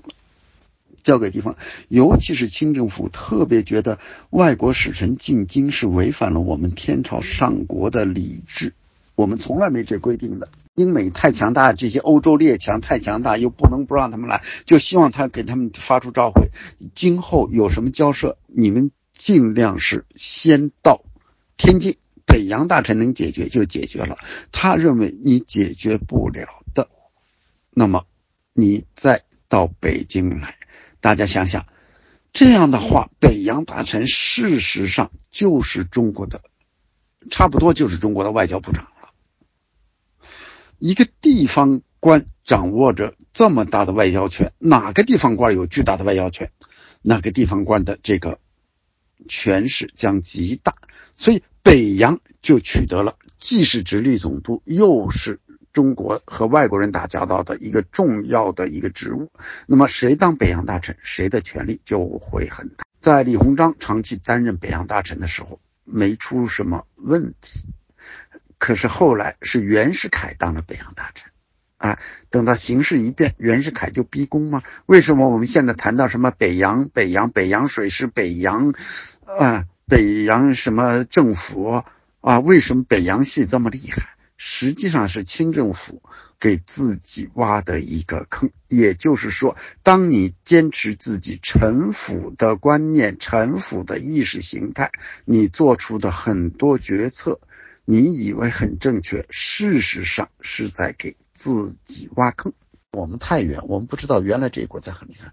日本我们太了解了，日本是。千百年了，是最落后的国家之一吧？一直在学中国，那比中国不知道落后到哪。比如说，像建立这个南北洋大臣呢，这些还根本谈不上是一种体制的变革啊。那么，真正体制变革呢，还是提上日程，还是甲午战争？因为甲午战争，中国败得那么惨。损失那么大，给中国人的震惊极大。所以我刚才讲过，第一次鸦片战争、第二次鸦片战争、中法战争都没有引起中国的巨大的震撼震动。真正引起中国人震动的，还就是甲午甲午战争。所以李梁启超有一句话说的很准确，他说：“是中国人从四千年迷梦中振兴着，实际上就是甲午这一战。”因为中国人确实不理解，就是日本。中国人觉得从前，比如说英国、法国厉害，我们不知道，比中国不知道落后到哪里去了。那一直在学中国，他怎么能就能打败中国呢？怎么能就能打败中国的呢？那恰恰是甲午战争，使中国先进的中国人意识到，哦，原来日本强大在于他的君主立宪。君主立宪本来说中国败得那么惨，比如说马关条约，把承认朝鲜独立、辽东半岛割让给日本，台湾割让给日本，还有巨额的赔款，啊，巨额的赔款，败得这么惨了，就说明我们这个体制不行，因为甲午战争暴露出来，实际上是一个。中国是个前现代国家，日本已经基本上是个现代国家了。从政治体制上说，不管怎么样，日本建立了这个君主立宪制度。从经济上说，日本在迅速的发展。我刚才讲过了，李鸿章一八六五年提出修电报，一八八零年十五年之后，朝廷才同意修，而日本。明治维新之后，在一八六九年左右吧，就修了，啊，铁路、电报都修了。实际上，李鸿章提出来的时间并不晚啊。修了这些之后，日本明治政府也是大力进行现代化，政府出钱买了大量的外国的成套的现代化的工厂。在这个过程中，日本意识到这些官营工厂啊带来这这个效率不高。啊，效率不高，贪污腐化等等等等，觉得要私有化，所以明治政府在八十年代，大概是一八八四年就决定廉价处理官营工厂，把这些花了巨额资金从外国买的现代化工厂，极低的价格卖给商人，但是当时日本商人卖掉一些，还有很多吞不下，日本后来又做了一个规定。更低的价格，并且给这些商人长期低息甚至无息的长期贷款，就是要私有化。在这个过程中，也出现了一些，比如说官员营私舞弊，让自己亲戚亲人啊去买这个工厂嘛，啊，官员从中得利。呃，明治政府采取的策略是发现一起处理一起，但这个大方向它不变，哎。他不认为这个大方向是国有资产流失，因为这个大方向是正确的。而中国，我刚才讲过，一直到这个当时的这个官督商办企业，到后来矛盾不断，是吧？到一八这个九四年之前，哎，这个矛盾不断，居然有这么大的矛盾产生，还，远远达不到私有化的程度。另外，一个重要的一点是什么？所以说，我觉得啊，学经济啊，学金融啊，对我来说帮助还是很大的，启发还是很大的。呃，如果没有这些知识，就会认为，呃，中国地那么多，人那么多，从财政上耗也可以把日本耗尽，也可以把日本打败。实际上，当时清政府的财政远远不如日，根本没法跟日本比，因为日本。从明治维新之后就开始建立了一现代化的银行，后来也是在八几年吧，成立了一百五十三所，这一百五十三这个数字我记得挺清楚，国家的银行，现代化金融机构。后来他们发现，如果再建多了，民间的现代金融机构、民间银行之类的现代金融就就成立不起来了，所以一直就一百五十三所之后不再建了，就由民间建。等到甲午战争之前。日日本已经建了九百多民间金现代金融机构，有九百多家，总共是一千多家。而中国在甲午战争时候，一个现代化银行没有的，没有现代化银行，你怎么融资？而日本，你看资料，日本当时这个融资事先户，日本的这个这这个就算了，他的这个财政啊。就算了，需要大致需要多少钱？能不能跟英国什么贷款？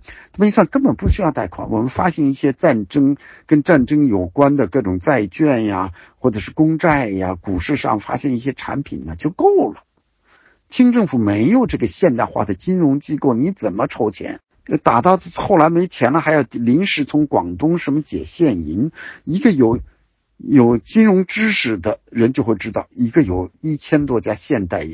银行的国家和一个一个银行都没有的国家大，谁能够谁的汲取财政汲取能力强啊？另外，从军事上说，日本事实上在明治维新前一些藩就开始请西方的军队训练了，到明治维新之后更是的啊，主要是请普鲁士军官，完全按照普鲁士的训练，啊，陆海军军官。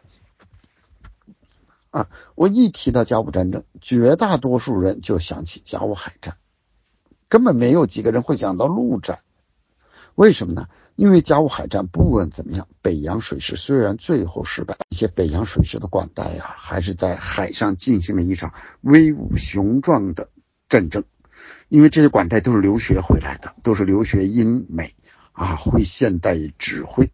并且北洋水师最后失败，还是从陆军被陆军日本包抄，从路上攻破了啊，占领他的司令部刘公岛，啊，而为什么就没有想到陆军呢？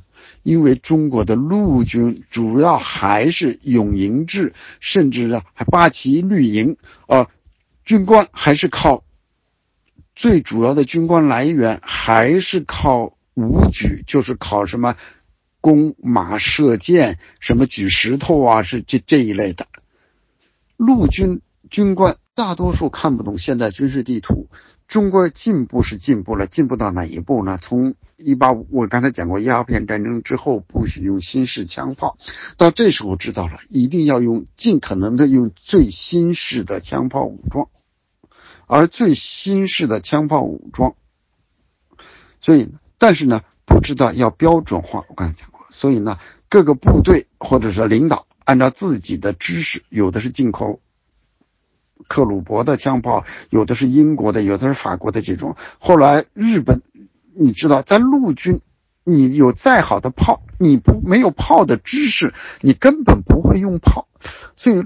陆军几乎说就没有打过什么仗，只是一路狂败。而日本人很奇怪，一路上缴获大量的清军的枪炮。后来我问了军科院的一些专家，他们有资料说，当时清军陆军装备的是七个国家十几种枪型。有军事常识的人就知道，在这个就是你十几种枪型同时装备着几个好多支部队，你怎么配送子弹后勤？打完子弹就没了，枪枪型混乱，没法配送子弹，所以陆军干脆就跟如果说海军还有点现代化的军队的意思，陆军完全不是就没法打仗。所以从军事上，中国还是一个前现代的，日本完全是按照普鲁士的什么是是这种现代编制，什么参谋本部那些军官都能看懂现代军事地图这一种，双方怎么打仗啊？那么教育，日本教育体制，日本建立了小现代化中现代化的小学、中学、大学教育体制，中国还是科举、私塾、科举还是传统，所以在甲午战争的时候，中国是一个前现代国家，日本是个现代国家，这是中国人有见识的中国人高度的警觉，他们高度的一震惊。哦，原来日本是进行了这一系列改改革，这一系列的改革中最重要的是君主立宪。本来你一个王朝、一个国家遇到这么大的灾难，应该是这个王朝国家中最重要的统治者来推动这个改革，但是在中国却是有两有几个是读书人啊，比如说康梁啊，没有任何从政经验，也没有任何政治力量。由他们来推动这个改革，他们推动这个改革呢，在朝廷里最后说服的是一个实权并不大的光绪皇帝，来进行这个改革，啊，来进行这个改革。这个改革呢，还是被慈禧给镇压了。实际上，你看戊戌维新提出来的一些具体的做法，并不算过激。比如说废科举，他康有为就没敢提。他知道这会引起绝大多数读书人的反对，他只是说改变一下考试的方法。啊，戊戌维新，大家的这个具体过程我就不讲了啊，大家很熟悉啊，大家就非常熟悉啊。我只讲一个细节，有个细节呢，我觉得还是。挺有趣的，就是按照这个或者挺值得深思的。按照这个当时的记载，就是慈禧在九月一八九八年的九月二十还是二十一号那天晚上回到宫里，宣布自己重新垂帘听政，啊，把光绪放到自己的，让他跪在自己的。大概是左边一些高官连夜招来，跪在自己右边。他一直训骂光绪，觉得你忘恩负义，是我把你选为皇帝的，一直培养你这么大当了皇帝，你要夺我的权，忘恩负义，并且呢，当时呢就指责光绪皇帝，你为什么要听妖人康有为的话？光绪皇帝的回答就是说：“洋人欺破我们太甚，我并不是听妖人康有为的话，说只有按照他们的办法变革变我们的法，我们的大清王朝啊才能够延续，才能够强大。”慈禧马上用一个道德性的话语质质问光绪：“这么你说，祖宗惩罚不行，祖宗的法子不行？”养鬼子，鬼子的法才行。你想想，这一下子就是你光绪数典忘祖，所以中国总是在一些争论，一下子就上升到一个道德层面。哦，尤其中国又是一个敬祖宗，你数典忘祖就是最大的罪过。哦，养鬼子的法比鬼比祖宗之法还要强吗？这光绪就很难回答，就没法回答这种质问。那么，但是这个事情呢，还是引起我的思考。说只有按照他们的办法变革变我们的法，我们的大清王朝啊才能够延续，才能够强大。慈禧马上用一个道德性的话语质质问光绪：这么你说，祖宗惩罚不行，祖宗的法子不行？养鬼子，鬼子的法才行。你想想，这一下子就是你光绪数典忘祖，所以中国总是在一些争论，一下子就上升到一个道德层面。哦，尤其中国又是一个敬祖宗，你数典忘祖就是最大的罪过。哦，养鬼子的法比鬼比祖宗之法还要强吗？这光绪就很难回答，就没法回答这种质问。那么，但是这个事情呢，还是引起我的思考。如果光看这一件事情，你会想到，哦，慈禧是个真是一个顽固派，哎，真是一个老顽固，坚决反对任何变革。但是，我学历史的，我马上想到，二十三年前，就一八七五年，他的儿子同治皇帝去世了，要选新皇帝。同治皇帝没有子嗣，按照道理选新皇帝应该是选新皇帝应该是这个选新皇帝啊，就应该是从这个皇帝的下一代之中最神圣不可侵犯的法律就是皇位继承法。皇位继承法那规定。如果一个皇上没有子嗣，应该从皇族禁制中挑一个下一辈的男性继承，那才叫一代一代往下传，不能够是平辈人，对吧？平辈人你怎么叫做一代一代往下传呢？正当大家都在物色一八七五年，大家在物色谁家的孩子适合当新皇帝的时候，而慈禧突然宣布，不行，必须得从我。儿子的平辈人中，也就是他的堂兄弟中或者堂弟，找一个人当皇帝。他事实上就选中了他妹妹的儿子，也就是说是这个醇亲王奕轩的儿子当皇帝。他一当时有很多人反对，他就给予严惩。啊，甚至有一个大臣就自己自杀了，来表示抗议，因为认为这个皇位继承是最神圣不可侵犯的。如果皇位继承你能随便这么改来改去，那么大清的江山就很难保了。那么慈禧一定要改，一定要改，因为如果他儿子的孙辈下一代人当皇帝。那就是他的孙辈了，他就是太太后了。那么实权就在这个那个皇帝的父亲或者母亲手中了。所以他为了自己的权势，他一定要改。那么我们知道，在所有的家法传统中，皇位继承法是最神圣不可侵犯的、不可更改的。慈禧都一定要改。这就是说。呃，我们把这前后二十三年的事情联系起来看，二十三年前最神圣不可变更的家法，他都要变；而二十三年之后，他说家法不能变，祖宗家法不能变。也就是说，所谓的传统祖宗家法，所谓的传统祖宗家法，只是慈禧就是认为这些东西对我的权利是巩固。有用还是没用？是加强我的权利，还是削弱我的权利？所以，看到这些做法、这些提法的时候，我总是要想一想背后它的真实目的是什么。可以说，戊戌这个维新。把制度变革提出来了，呃，也当然了，从现在的时候研究也很有必要。说康梁犯了什么样错误，什么错误？我觉得这个研究是很有必要的。实际上就是不犯错误，只要慈禧反对，就像一个少年，一个力单薄弱的少年和一个壮年人打仗，你总也打不过他。戊戌变法虽然失败，但是呢，给了还是有几个。具体的这个后果，这或者说它的结果，甚至有几个是影响非常大的。首先呢，是中国人突然知道，哦，原来报刊论证能有那么大的作用。我们知道康梁没有什么政治力量，而能有造成那么大的声势，跟这个梁启超啊，他们办报《时务报》，梁启超论证起了巨大的。这个影响。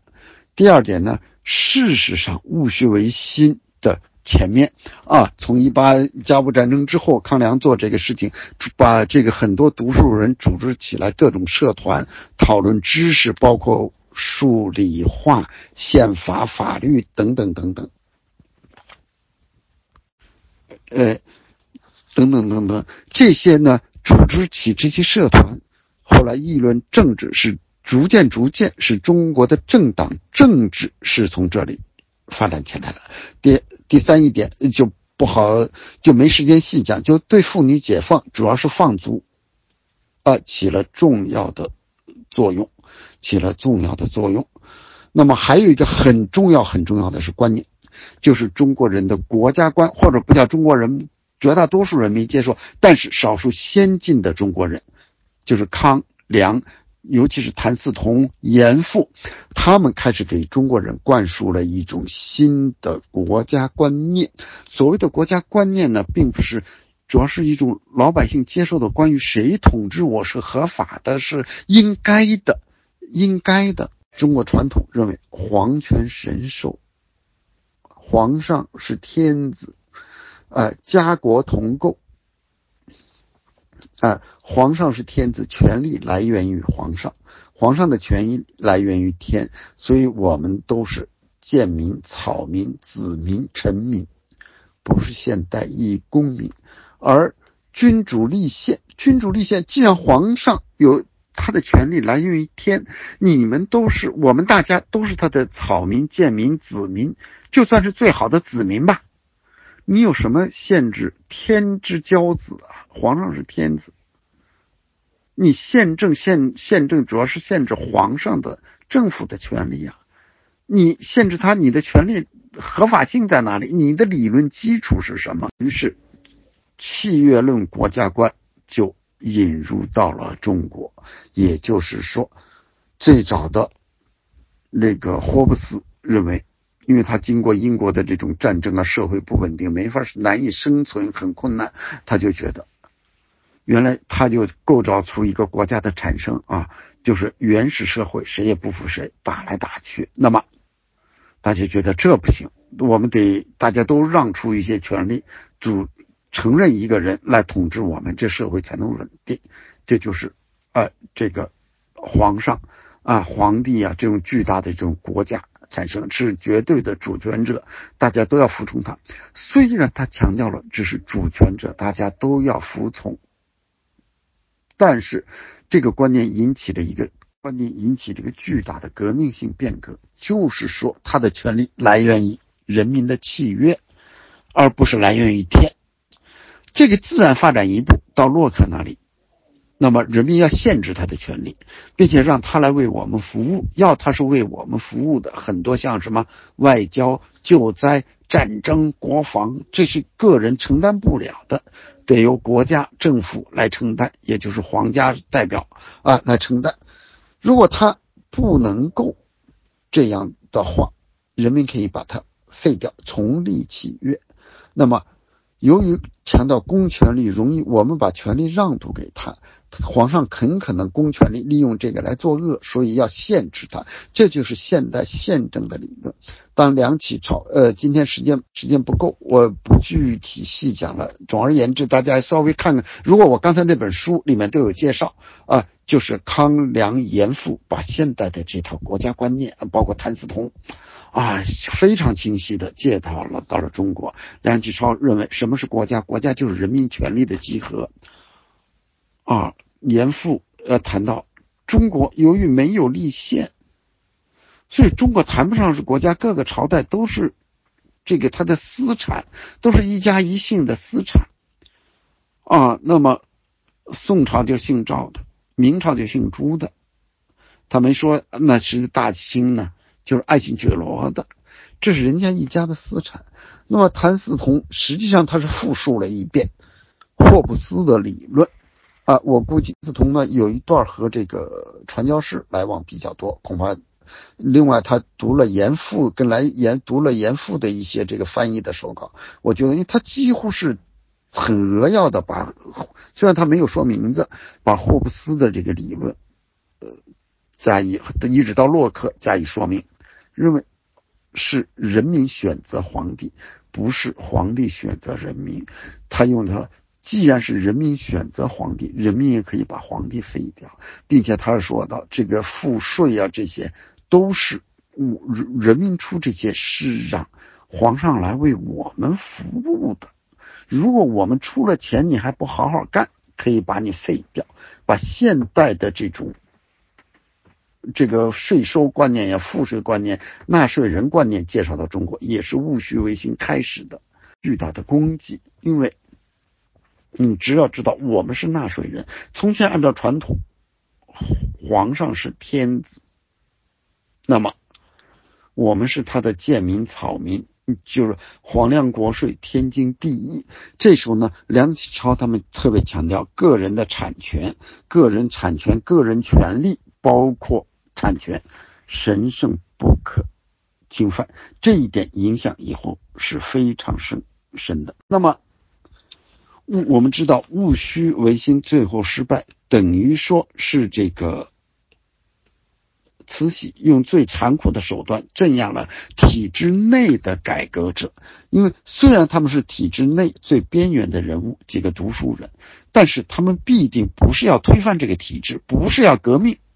又回到咱们的主题，他们并不是要革命。当你把这些改革者、不要革命的改革者，你用激烈的手段把他镇压下去之后，那必然就使社会变革的动力。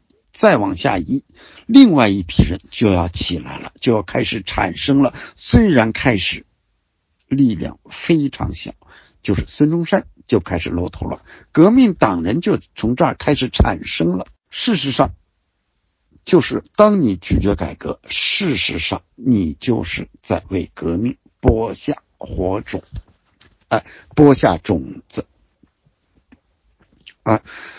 那么，中国还碰到了一个巨大的问题，就是说，当这个慈禧把光绪关起来了，但他知道他要比光绪岁数大很多，这是个隐患。他想废掉光绪，想废掉光绪啊，他得到的信息是这些洋人反对，因为确实洋人是支持光绪的，是很赞同光绪的，但是呢。究竟你要废光绪，洋人会不会公开来派兵？这确实没有特别确凿的证据。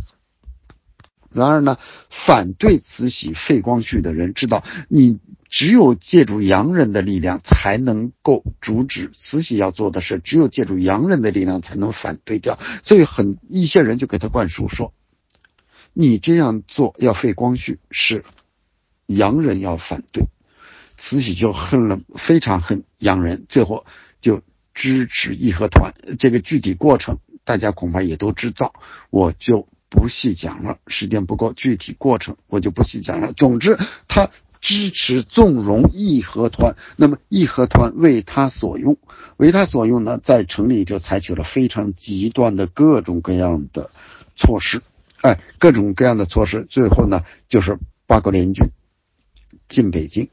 哎，八国联军进北京呢，那么最后是签订辛丑条约。而在这个，在这个庚子事件中，我觉得一个特别重要的事情值得一说。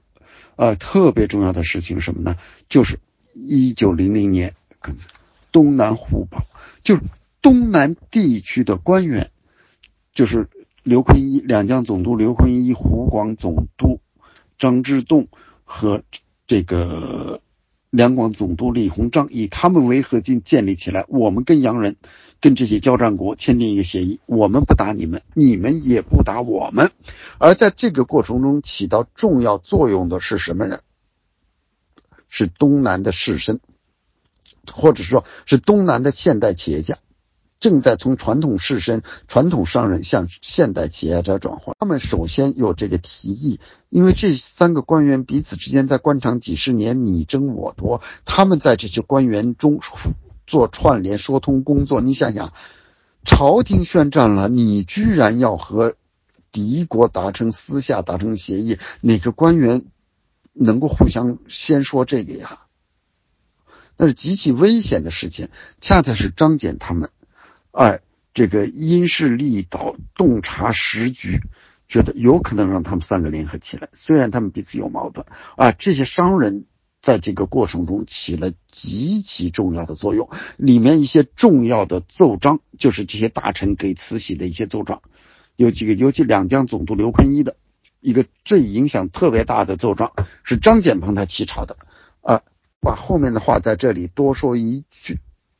这是一九零零年，几乎十年后，辛亥革命啊，十多十年吧，我们就算是几乎是重演这一幕，也是东南先起来独立，并且张謇起了巨重要的作用，甚至最后的清帝退位诏书都是张謇参与起草的。也就是说，企业家，现代企业家开始参政，啊。开始表态，因为我们刚才讲到慈禧要废光绪。第一个公开表态的是商人，叫金元善。中国历史上什么时候有过一个商人对皇家要立谁、立哪个、废哪个表态呀？公开表态。中国这一次是一个商人第一次公开表态，叫金元善，并且呢，他一表态，他煽动了上千人签名集体表态。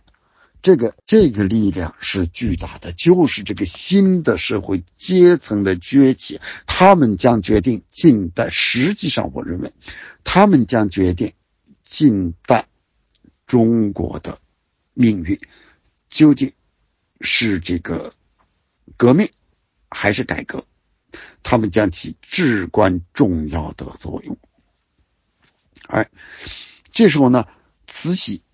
经过了这个八国联军血洗北京，经过签订了这个辛丑条约，也觉得我按照传统的做法不行，也宣布我要搞新政。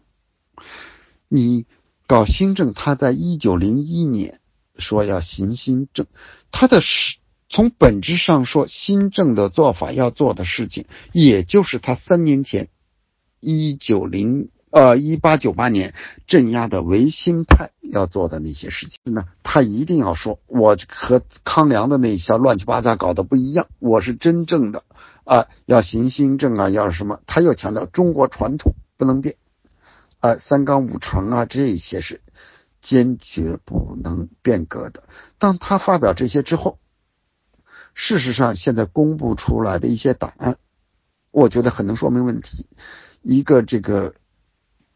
云南学政叫叶尔凯，云南学政大致就相当于现在的一个省的教育厅长，哎，他都认为这是狗屁大话还是什么？当时还有湖北，湖北一个派到日本去监督留学生的湖北的官员，也是认为这都是胡扯八道。这些官员用今天的话说，是一些省部级官员。都是他们的心中是这样看待慈禧的新政，也就是说，这个新政实际上你仅仅做这些是不够的，也就是他们认为你做的这些原来就是三年前你镇压的，那么证证明你三年前镇压的完全是出于权力。所以这时候形势要求你仅仅新政，比如说办学校，大家知道最重要的一个成就是一九零五年废科举啊，办学校啊，还有办工厂啊，哎，私人企业呀，这些都觉得中国应该这么做了。你仅仅做这些已经不够了，发展到这一步，人们要求像日本那样君主立宪，君主立宪，而这时候呢，形势。也发生了重大的变化。什么重大变化呢？就是一，我们刚才讲到，一八九八年戊戌维新失败之后，梁启超非常悲观，逃到日本，也没有什么人理解，什么人关心。大家都知道，六君子被杀的时候，老百姓是围观拍手叫好。啊，梁启超觉得中国哪里有希望呢？他觉得那只能够有什么样的人民，就有什么样的政府，只能够做最基本的启蒙工作。但是呢，到一八九四年，啊，这时候立宪运动突然风起云涌，梁启超获得了巨大的支持，国内国外华国外的华侨商人，国内的商人，甚至某些官员，为什么呢？因为这时候爆发了一场战争，日俄战争。日俄战争的爆发的时候，因为。国内的人都在预测谁能赢谁能败，很多人认为日俄国可不是中国东亚病夫，日本能打败的。俄国是欧洲列强之一，地俄国那么大，比日本不知道大多少，又是列强，并且他君主专制，沙皇君主专制效率高。那么梁启超啊，立宪派就很大胆，他们预测日本会赢，因为日本他也没有什么更多的道理可讲，他就是说日本。政治制度先进，君主立宪要胜于沙皇的君主专制，胜于沙皇的君主专制。于是呢，他们就觉得日本会赢。结果打来打去，打了一年多吧，果真是日本全胜，大胜。虽然日本士兵也死了很多，但必定是一次大胜。这一次呢，当时给啊这些现在我们称之为第三世界国家吧，还是巨大的一个鼓舞。因为从世界近代史以来，好像都是白人在到处啊殖民啊、侵略啊、横冲直撞啊，甚至认为有色人种就是人种就不行。而日俄战争这是第一次，一个这个，啊，第一次，这个黄种人、有色人种、黄种人打败了白种人，哎，这是认为是很了不起的。所以当时，比如说泰戈尔啊、甘地啊，都很受鼓舞，包括土耳其的一些这些革命者、一些年轻人啊，都很受鼓舞。是有人说嘛，东京街头到处是来自这些国家的人啊，包括中国也有很多留学生啊。那么，突然使人意识到，原来不是人种问题，是政治制度问题，是政治制度问题。原来只要政治制度先进，一个亚洲的黄种人的国家，也可以打败一个政治制度落后的欧洲的白种人的国家。啊，而且刚才我们讲过这个。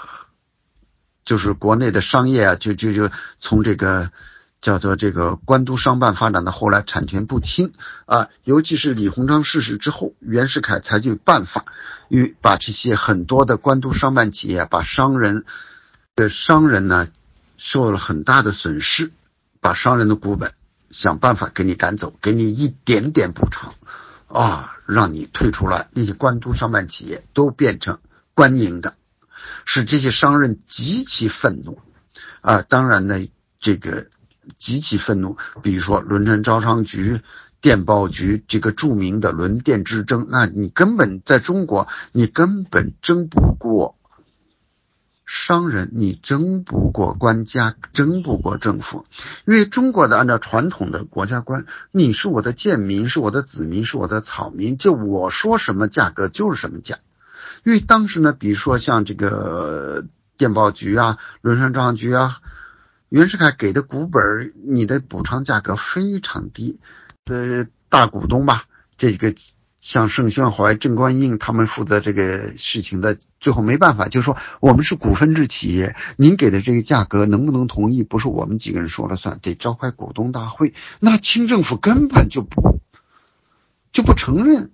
你召开什么股东大会？就我说了算，因为在中国的传统，我为什么刚才讲到国家观？按照传统的国家观，伦理性的国家观，你是我的子民，就得我说什么你就得接受什么，不存在就是说政府和商人之间，这我一个观点，中国的。传统政府和民间商人之间不存在一种契约关系，不存在一种契约关系，就是我说什么你得听什么。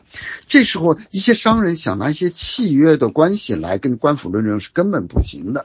他们的财产被政府剥夺之后，他们非常愤怒。哎，这时候知道立宪，原来立宪可以保证我私人产权，又可以救国。啊！一批商人突然从前对政治不关心的，或者关心不够的，这时候积极支持梁启超的君主立宪，立宪运动风生水起。而这时候呢，因为经过一九零零年，孙中山的力量也开始壮大。我因为我们知道孙中山从前搞过一次广州起义，那还没开始呢就被镇压了，只是传了出去。当时用他自己的话说：“我。”这个搞了广州起义，人人都害怕，我都都恨我，觉得我是一个盗贼，一个寇，一个土匪。但是，一九零零年八国联军侵华的时候，孙中山的成名作就是惠州起义嘛，这是他的成名作。惠州起义，他趁着八国联军侵华的时候，他搞了他的成名作。他的感触是最敏感的，革命者感觉往往是特别敏感。他说：“我惠州起义的时候，后来碰到他也失败了。他说碰到了很多人，就开始有很多人开始遗憾你没成，你没成。哎，这一说他就知道，哎，开始有人赞成革命了。所以一九零零年的意义是巨大的，这也是其中很重要的一点，就是。”清政府的威望再低，再说了，从前中国人对皇上皇权啊，那是你是高高在上，威望很高。但是，一九零零年你逃得那么惨，被八国联军追的打的，所以有突然别人觉得皇上也不怎么样嘛。从观念上说，很多人觉得皇帝也不过如此嘛。所以孙中山在一九零五年就到了，而恰恰这时候一九，因为日俄战争是日本开始想侵吞中国的东北，呃，是这个俄国，呃，日俄战争是俄国开始想侵吞中国的东北，而日本认为这是不能允许的。而日本觉得中国东北是他今后的势力范围，所以他要发动这场战争，从俄国手里夺回对东北的势力范围、东北的影响。所以在日俄国先占领，事实上想占领东北的时候，一批留日的学军事的学生就想着要帮政府，要帮政府啊！我们又学了军事，我们组织这个拒俄义勇军。到东北去打俄国，清政府拒绝了，甚至还认为他们会要造反。呃，我举个例子，这一下子使很多这个年轻人就觉得啊，我们想帮助作为中国人要夺回俄国，结果政府反而不支持我们，反而要镇压我们，许多人就倒向革命。我想举个例子，就是最能说明这个例子，就是蔡元培。从前他们内部的争论，觉得要不要打清政府的时候，蔡元培是坚决反对的，坚决反对你们去反对政府。他的例子就是说，呃，确实，比如说现在我们的我们是主人，一个仆人和盗贼一起把我们东西偷走了，我们现在最主要的是去追那个盗贼，把东西追回来，并不是现在去要打这个仆人。现在。对清政府不是我们现在要去推翻呀，要急于要去推翻呀，要去造反的。然而，当清政府拒绝甚至镇压了这种学生的这种爱国之后，一批学生倒向革命，而蔡元培也倒向革命，并且他很决绝，他甚至参加了暗杀团，开始组织这个暗杀活动，去学习这种。暗杀活动，于是呢，孙中山在这种时候来到了东京。在此之前，孙中山在日本在那活动，这些留学生什么根本不理他，看不上他，他只能在会议当中进行活动。而这时候他来到了东京，孙他呃一些学生革命团体主动来找他，这时候他意识到革命可以登上历史舞台了，是他把这些。革命力量，这个团结起来，统一起来。虽然内部矛盾不断，这我们不是具体讲这样啊。组织了一个同盟会，这样呢，事实上，一九零五年在中国出现了三种政治力量。第一种掌权的就是清廷，第二个是主张由上而下进行改革的立宪派。主张由上而下进行改革、进行君主立宪的立宪派，反对革命。第三点，第三个政治力量是主张要推翻这个体制的、要推翻这个王朝的革命党。这事实上在某种程度就类似于《三国演义》，这三方力量只要有一方的力量或者策略发生变化，另外两方的力量或者态度就会发生变化。由于这个立宪派的力量比较大，国内的士绅呐、商人呐，甚至一些官员也支持立宪派，而呢就提出来要立宪。这时候清政府慈禧也感到了这个立宪的这个压力，于是在一九零五年啊零六年就提出了预备立宪。他这个预备立宪一提出来，可以说是万众欢腾，大家游行庆祝啊，呃，张灯结彩，编了各种歌曲歌颂大清王朝，认为终于可以避免革命的大风潮，哎，可以避免革命大风潮。立宪派更是欢欣鼓舞，因为立宪，因为孙中山作为一个革命党，虽然当时形成力量，但在这三种力量中。孙中山的力革命派的力量是最小的，最小的，所以孙中山呢就要在海外发展自己的力量。海外发展力量，他就是觉得中国只能革命。立宪派说不能革命，革命带来的暴力呀，那是相当社会成本是相当大的，会血流成河。那么孙中山啊，双方的辩论辩论了很多问题，但是辩论的核心问题就是对清政府是要改革，是要不要推翻它。梁启超的观点是不能推翻它，他一定会改革，从上而下。而孙中山的观点是，能从上而下的改革当然是最好的，但是他肯定不会改，只能推翻它。呃，那么就看清政府的政策是给带来什么样的后果。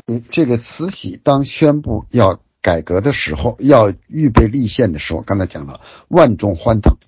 啊，因为人们都是有理性的，都是希望这个社会啊是通过从上而下有组织的进行一种改革，是社会成本最小的一种变革，所以绝大多数人都是支持立宪派，啊，都是支持立宪派。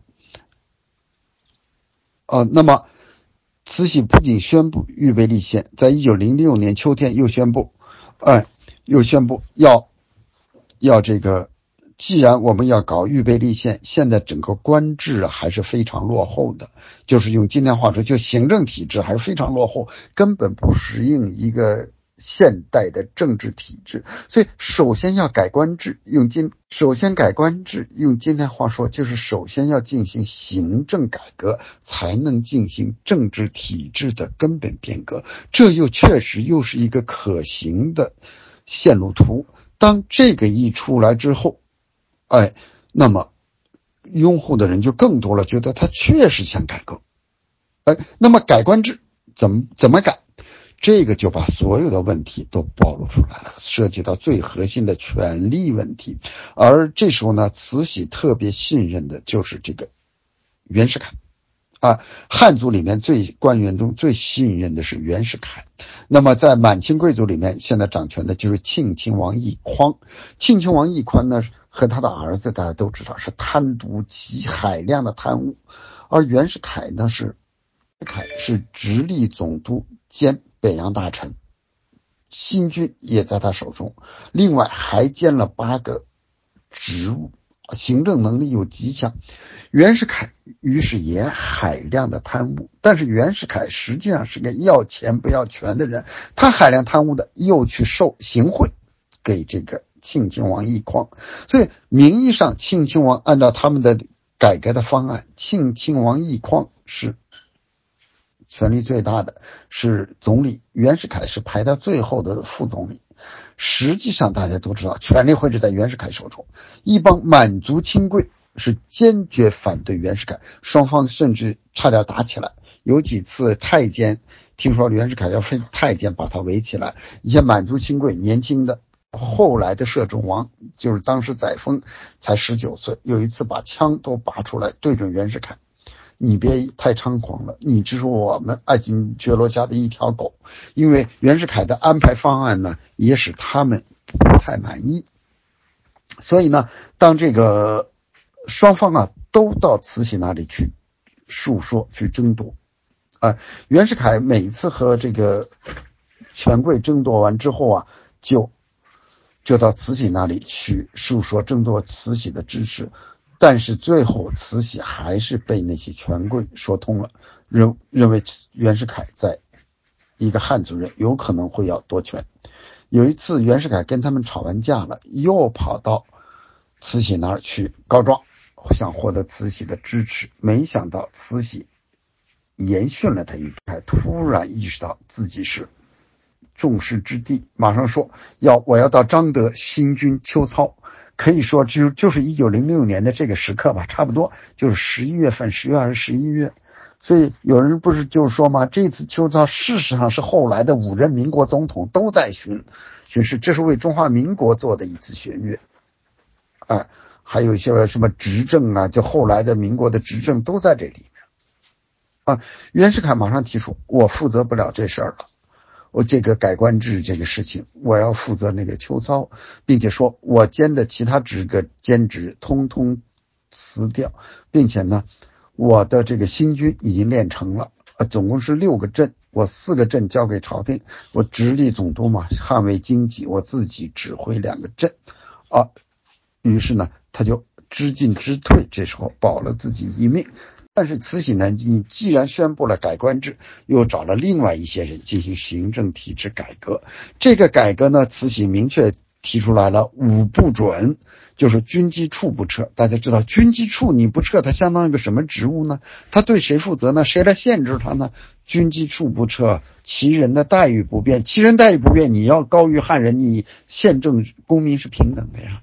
啊，太监不废，种种。他在这五不变的情况下，他搞了官制改革，而这个官制改革呢，是个大失败。大失败在哪儿？你本来是应该放权的，突然大家发现你是拢权的，因为从前不管怎么样，实际权力在满族人手中，但形式上还是顾及一个满汉平等。那个衙门里面都是有一个满族的尚书，一个汉族的尚书。表示满汉平等，虽然权力一般来说是在这个满族人手中，而这一次他设立了一新的部，其中呢就规定只有一个部长，一个尚书，这个尚书满族人占了多数，在整个里面，啊，满族人多数，他尤其是呢，他犯了另外一个巨大的错误，我觉得他们这个不知道是怎么回事，他的思维。因为刚才讲到这个辛丑条约，中国清政府是从来不成立外坚，本来是坚决不成立外务部，也今天话说外交部，但是是辛丑条约，八国联军逼迫你，你必须成立外交部。清政府在一辛丑条约一九零一年成立了，马上成立之后，外务部大家知道，外务部的权力很大，所以外务部上面有个管部大臣。再有一个人代表过皇家来管这个外务部，这时候进行这次政治体制改革。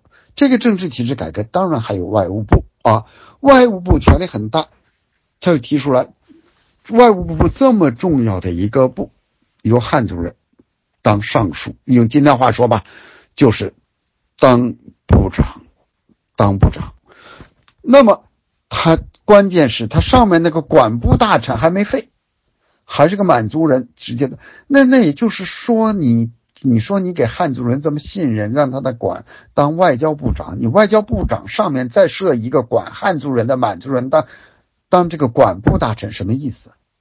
事实上，后来这个是极其大的失败，呃，极其大的失败，也就是慈禧。在自己的权力去画了一个自己统治的极其清晰的利益圈这个圈画的还很窄，突然使汉族官员刚才讲，意识到自己原来根本不在这个利益圈之内呀，在这个核心利益圈之内，所以到辛亥革命的时候，那些汉族官员的表现纷纷依附革命党，不是没有原因的，连他们都依附革命党了。你你还有中国的前途，还有什么好说的？呃，他们之所以依后来依附革命党，就是慈禧这次改官制使他们大失所望。虽然心里谁都没说什么话，但是这个离心倾向是很强烈的。所以这个改官制一出，天下舆论这个哗然，舆论哗啊，舆论哗然。首先起来批判这个改官制的，恰恰是立宪派。认为他是加改革，加改革。当时呢，保皇会的一个领导人叫做徐福苏，徐福苏虽然还在报纸上和孙中山论战，和革命党论战，和革命党论战，说清政府会改，但是从现在后来公布的他给梁启超的信中，他已经很失望了，甚至认为中国的前途很可能是革命了。他说。这几个月的政治是反动复反动，我们失望之极。而你看梁启超给康有为的信，也说明了这一点。他说：“他说呀，你你们，他说啊，我在东京，他说在改官制的结果公布之前。”东京的学生中啊，支持我的是绝大多数，支持孙中山的人很少，支持革命党的人很少。但是，这个改官制的方案一出，一下子这个支持革命党的人有一大批，有相当一大批的人，哎，突然支持革命党了。那么，连你立宪派都认为他是假改革，那很多年轻人就认，那看来孙中山的判断是对的，清政府不会改革，清政府不会改革。于是呢，一大批人开始支持革命。就是说我刚才说的，从一九零五年起，决这三种力量决定了中国未来是维持现状不动，还是改革，还是革命。这是彼此之间的一种较量，一种博弈，甚至是一种赛跑。而清政府的政策恰恰是给革命党人添油加柴，使革命开始迅速奔跑。哎，本来他比这个立宪派的力量小了很多，小了很多。而梁启超很悲观，看到了这个趋势，他觉得这个。中国的前途很可能是一个暴力革命，成本太大，但是又制止不了，因为政府不改革就会革命，就会革命。梁启超在一九零七年写了一篇很著名的文章，这篇文章呢，题目叫做《县政府与革命党》，里实际上就是一句话。他说这一句话，他就这么说的。文章的核心重点意思就一句话，他说：“革命党者，以扑灭县政府为直至者也。”就是指革命党的目的，他们终生的事业就是要反对现在政府，推翻现在政府。而县政府者，制造革命党之一大工厂也。我觉得梁启超的这个客观理性的态度，是值得大家深思的。因为我们知道，在海外双方争论极其激烈，都在吸引自己的基本群众，争取，甚至还有一些这个肢体性的冲突。双方力量开会的时候，互相在日本呐，啊，互相还有冲会场啊，都想争夺群众，都想争夺华侨的资助，争夺资金的资助。而呢，清政府的政策恰恰是支持了革命党。而这时候呢，这个立宪派和国内的商人呢，什么是联合起来？他们觉得革命的前途对中国来说确实不好，啊，确实不好，很可怕，甚至是，于是觉得呢，但是他们知道，如果政府不改革，清政府不改革，就会是革命。那么，觉得避免革命的最根本的办法，就是让清政府改革开国会。于是呢。这个，他们就开始了加紧的各种活动，给清政府施压，成立了各清政府施压，甚至成立各种学社、学会、宪政团体、宪法团体，给清政府施压。因为绝大多数在国内都是商人，甚至有些官员都是合法的，清政府也感觉到这种压力。于是呢，但是传说，传说这个。梁启超啊，要回国来领导这个立宪运动，实际上只是一个谣传。而这是一九零八年，这个谣传很盛，这个慈禧听说了，他信以为真了。于是他在一九零八年，他给又下了个懿旨，要原省、原海吧各地的官员呀，就是说把一个忤逆罪犯，梁启超成立的那个。那个政党吧，叫做郑文社。他说，郑文社领导的头目，一个忤逆罪犯，最大的忤逆罪犯，听说他要回国，如果发现他可以就地正法。这个一出，革命党人简直是拍手称快呀！你想想，梁启超天天跟他们论战，影响又大，威望又高，从道理上也说的确实是这个逻辑。你暴力推翻政府，那就是一场大流血、大动荡，社会成本太高。革命党人跟梁启超辩论，你还真不一定辩得过。但这时候突然，清政府宣布梁启超是清政府最大的忤逆罪犯，革命党人真是拍手称快。你不是说他会改革吗？你是他最大的忤逆罪犯，而一批年轻人，更多的人，于是又觉得要加入革命党，证明他不会改革。还是革命党人说的对，革命党的力量又在往前跑。又在迅速增加，而可以说这次通缉梁启超是梁启超的悲哀。他一直在海外替清王朝辩护，结果他是清王朝的可以就地正法的忤逆罪犯。另外是整个立宪派的悲哀，立宪派确实是反对革命，希望这个社会缓慢的、点滴的、和平的进步。结果我们的领袖成了忤逆罪犯，实际上这也是清王朝的悲哀，就是慈禧完全没有意识到。现在的局面，一九零八年是什么样子了？清王朝已经岌岌可危，根本不知道梁启超在海外有多大的威望啊！慈禧根本没有想到要把梁启超为我所用，为大清王朝所用。相反，慈禧耿耿于怀的还是十年前一，就是一九零八年嘛，还是一九一八九八年，他认为。梁启超和光绪在一起，要夺他的权，所以这是他最大的罪犯。这个是革命党人的力量又往前发展。你梁启超，你甚至你都不好说话了，你怎么说他会改革？呃，你这个甚至你很难说话。但是呢，革命毕竟这个。各方面的压力还很大，所以清政府也成立了一些咨议局啊，什么啊，资政院、咨议局，但都是咨询性机构，并且呢，一九零八年公布了钦定宪法大纲。这个钦定宪法大纲一出来，又是立宪派首先起来批判，因为这个大纲啊，它严格说来，它是。借鉴了日本的明治宪法。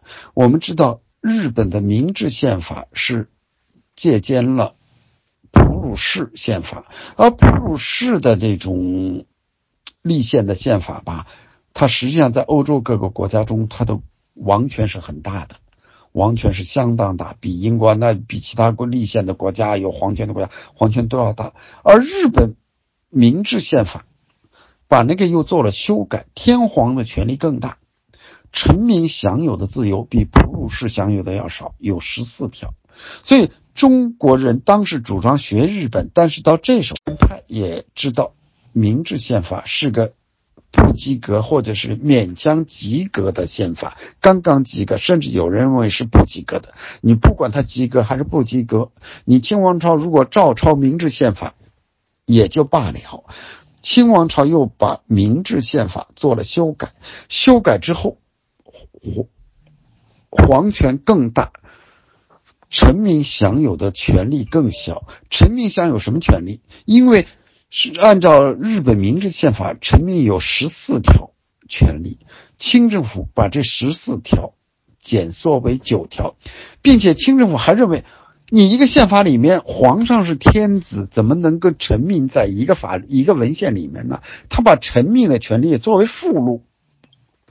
那一下子立宪派就起来批判，啊，那革命党人当然也批判，那就于是要又有一批立宪派的人支持了革命党，觉得你这个宪法是个假的，说明你不是要真改革，啊，不是要这个真改革。那么梁启超从根本上写了一篇文章，我觉得也是很重要的，我那里书里也反复强调他这篇文章，他就强调。之所以会这样，清王朝制定这么糟糕的一部宪法，根本的原因他没有开国会。什么叫宪法？宪法就是有国会，各个阶层在一起互相讨论、讨价还价、讨价还价，最后达成一个平衡点，制定一个大宪章，一个彼此的契约，就是宪法，就是。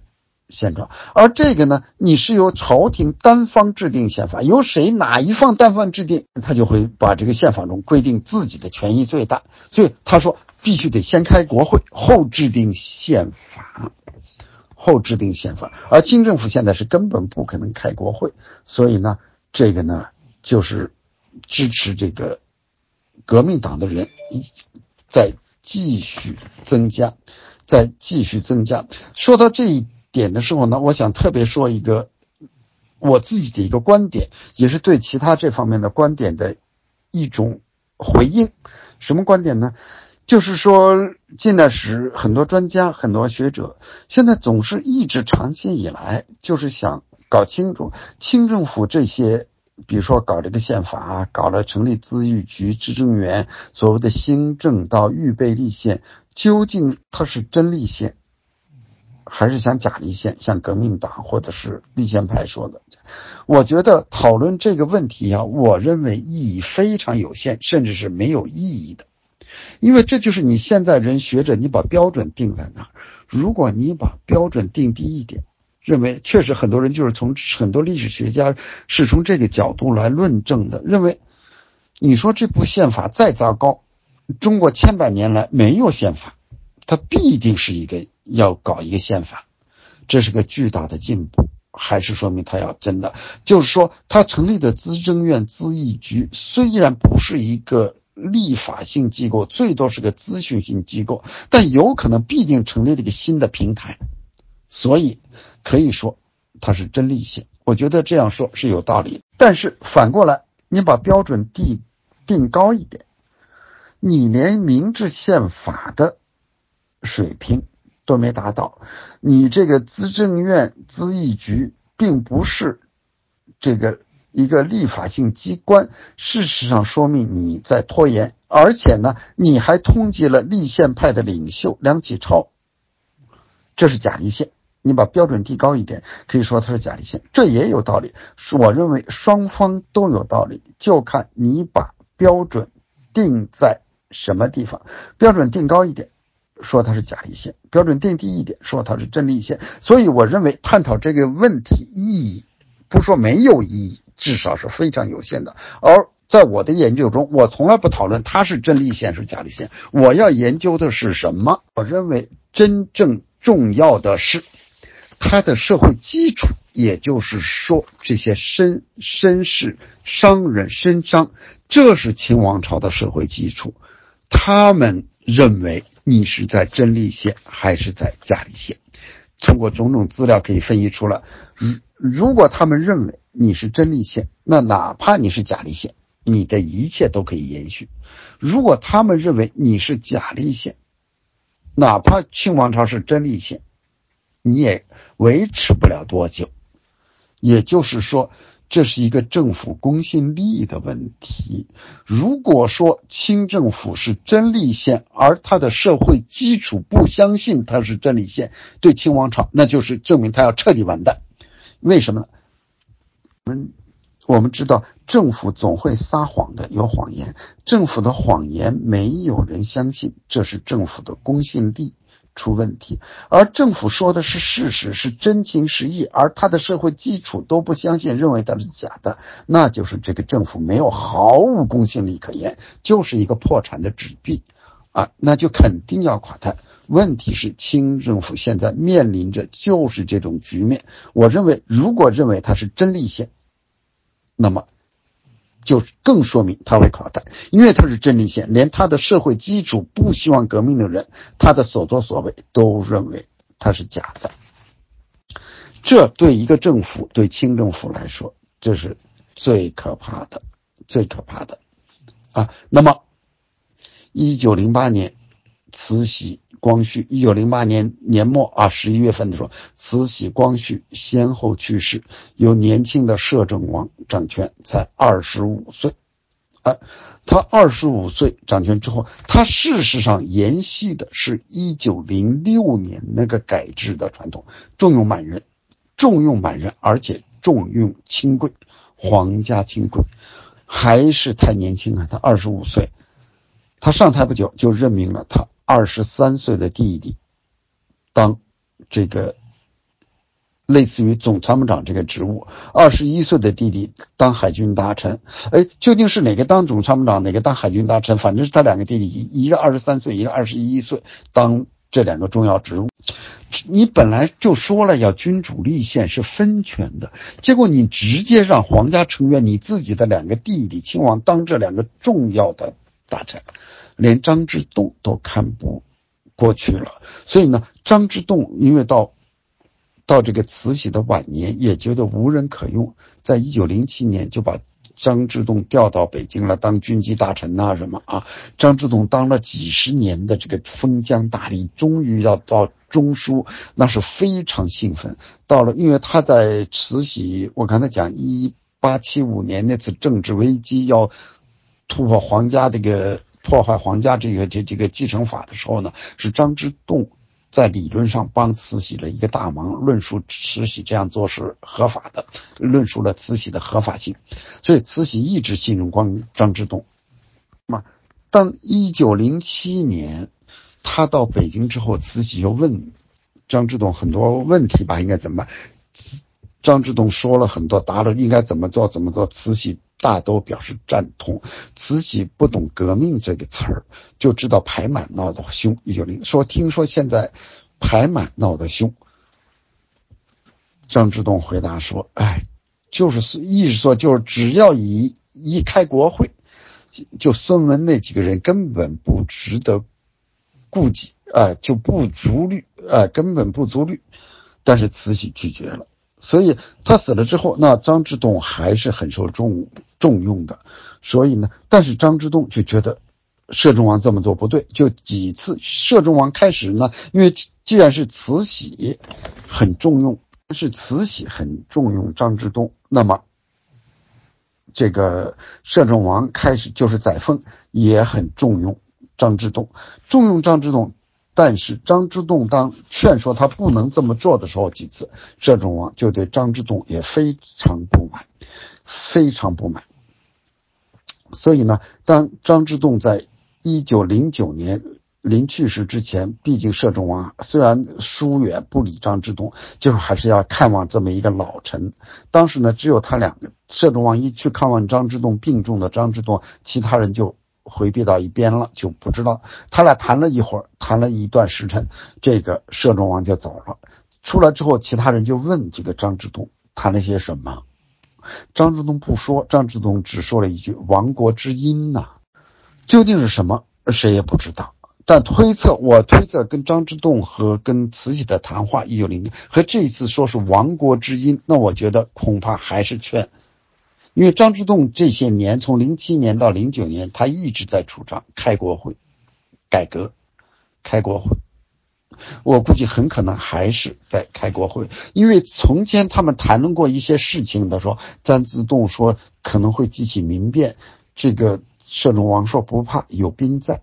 这次是不是又谈到这一些事情？不知道。反而这次事实上就预示了革中国的前途很可能是革命。张之洞。这么一个几十年的老臣已经预感到了，而且这个呢是和清王朝的决策导致的，导致的。就说由于倾向革命的人越来越多，越来越多，所以呢，我们知道这些身上一个社会实际上富人往越是富裕的人，越是希望这个社会稳定。不希望这个社会有剧烈的动荡，像什么造反、革命这一类事情的发生，总希望能够避免这类事情。而这时候呢，这些绅商、立宪派又有力量、有钱，甚至有的有商团，他们知道革命力量在发展，真正能制止革命的，就是一个办法：给政府施压，让政府改革、开国会，呃，张俭。大家知道，张俭按照道理说，确实是最稳健的吧？我们不用“保守”这个字，最稳健的啊。他也觉得必须得制止革命，要制止革命，只有清政府开国会啊。张謇是这个国会请愿运动，于是他们就开始了一场运动，要求请愿和平方式请愿，啊，要求清政府开国会，开国会还提了一些要求，就是主要就是说为什么要开国会。啊，我们知道，比如说他提的一些要求，就是说每个阶层要有自己的代表，由国会。这时候中国人的一些，刚才我反复讲到国家观，这他们提出要求，就是说这些国家实际上是我们纳税人养活的，而没有国会，我们根本不知道中央的财政怎么用，地方的财政怎么用，啊。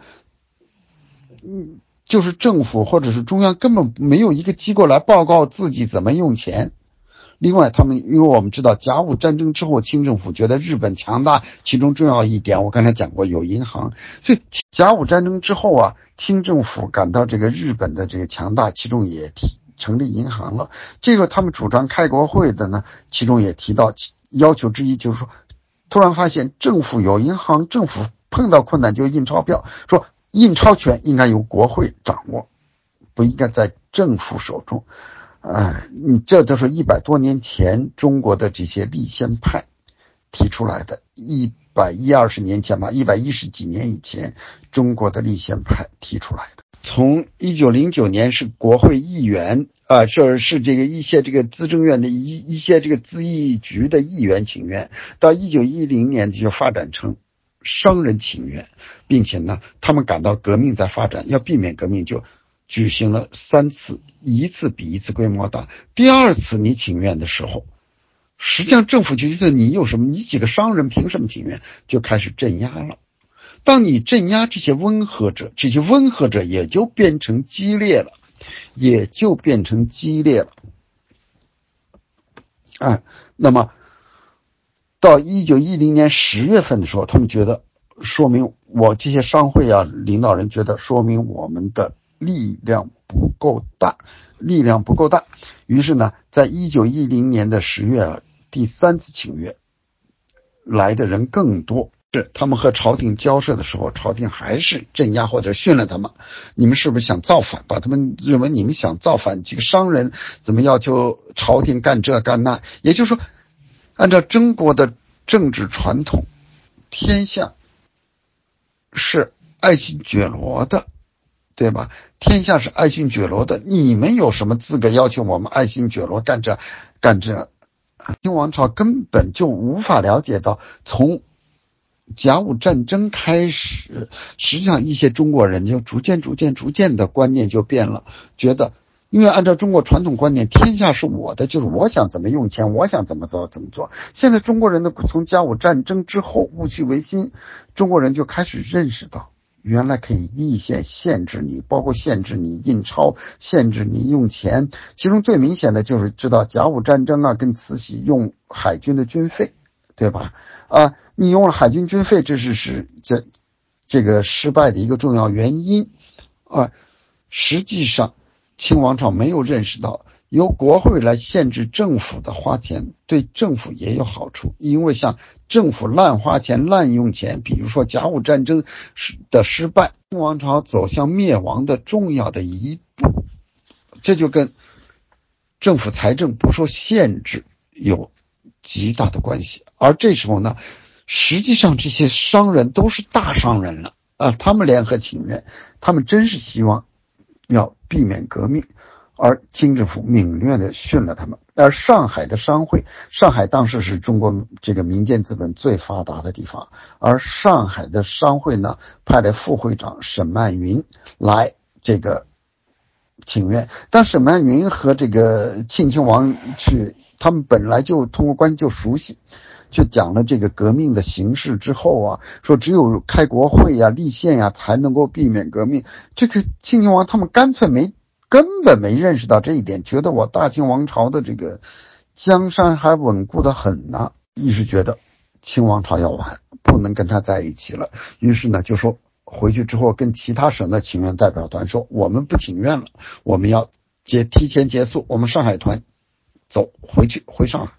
其他一些省呢就不太理解，说上海团是力量最大的商人嘛，为什么要走？沈曼云就说。向他请愿，表示着我们还是承认他，还跟他在一起。他说：“现在锅都要开了，清王朝这个鱿鱼啊，在锅里根本没赶到要开锅呢。这就是天命，这就是天命了。这时候呢，我们就不能够和他在一起。于是呢，他就回到了。”上海，回到上海，他把这个具体的这个过程啊，啊，请愿的过程啊，跟上海商会的林会长、副会长几个一说，一说几个很重要的决定，他们做了。上海商会在一九一一年的三月集体加入同盟会，加入了他们曾经特别不赞成甚至反对的。革命党，这时候中国的前途八成就是革命了。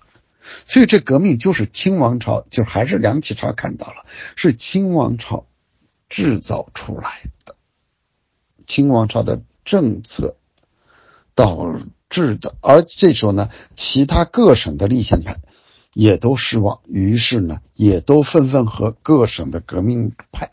去革命党去联系这些立宪派是中产阶级为主，而革命党以下层为主。他们本来是看不起革命党的，而这时候双方就开始秘密串联，哎，秘密串联，把他们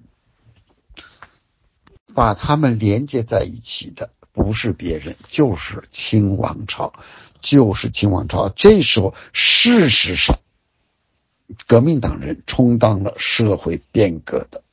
动力，而立宪派也事实上加入到革命党，而清政府事实上对此也仍然没有更多的感觉。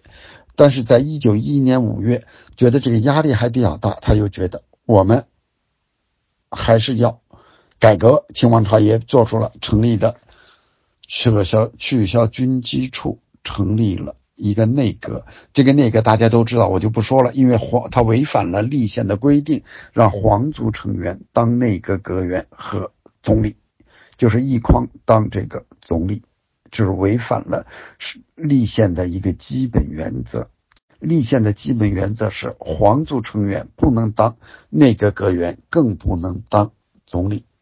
这个一出来，天下哗然，更多的商人立宪派倒向革命党，就说明。清政府确实是没有向立宪的诚意，虽然还有的人说，是否我们能妥协一下？希望清政府妥协一下，就是我们也认了，皇族成员不能当部长，但是我们认了可以当。但是你应该让天下人相信您是要立宪的，就是这个总理最好别有皇族成员担任，也被拒绝了。被清王朝拒绝了，这时候实际上支持清王朝的这个身上就很少了。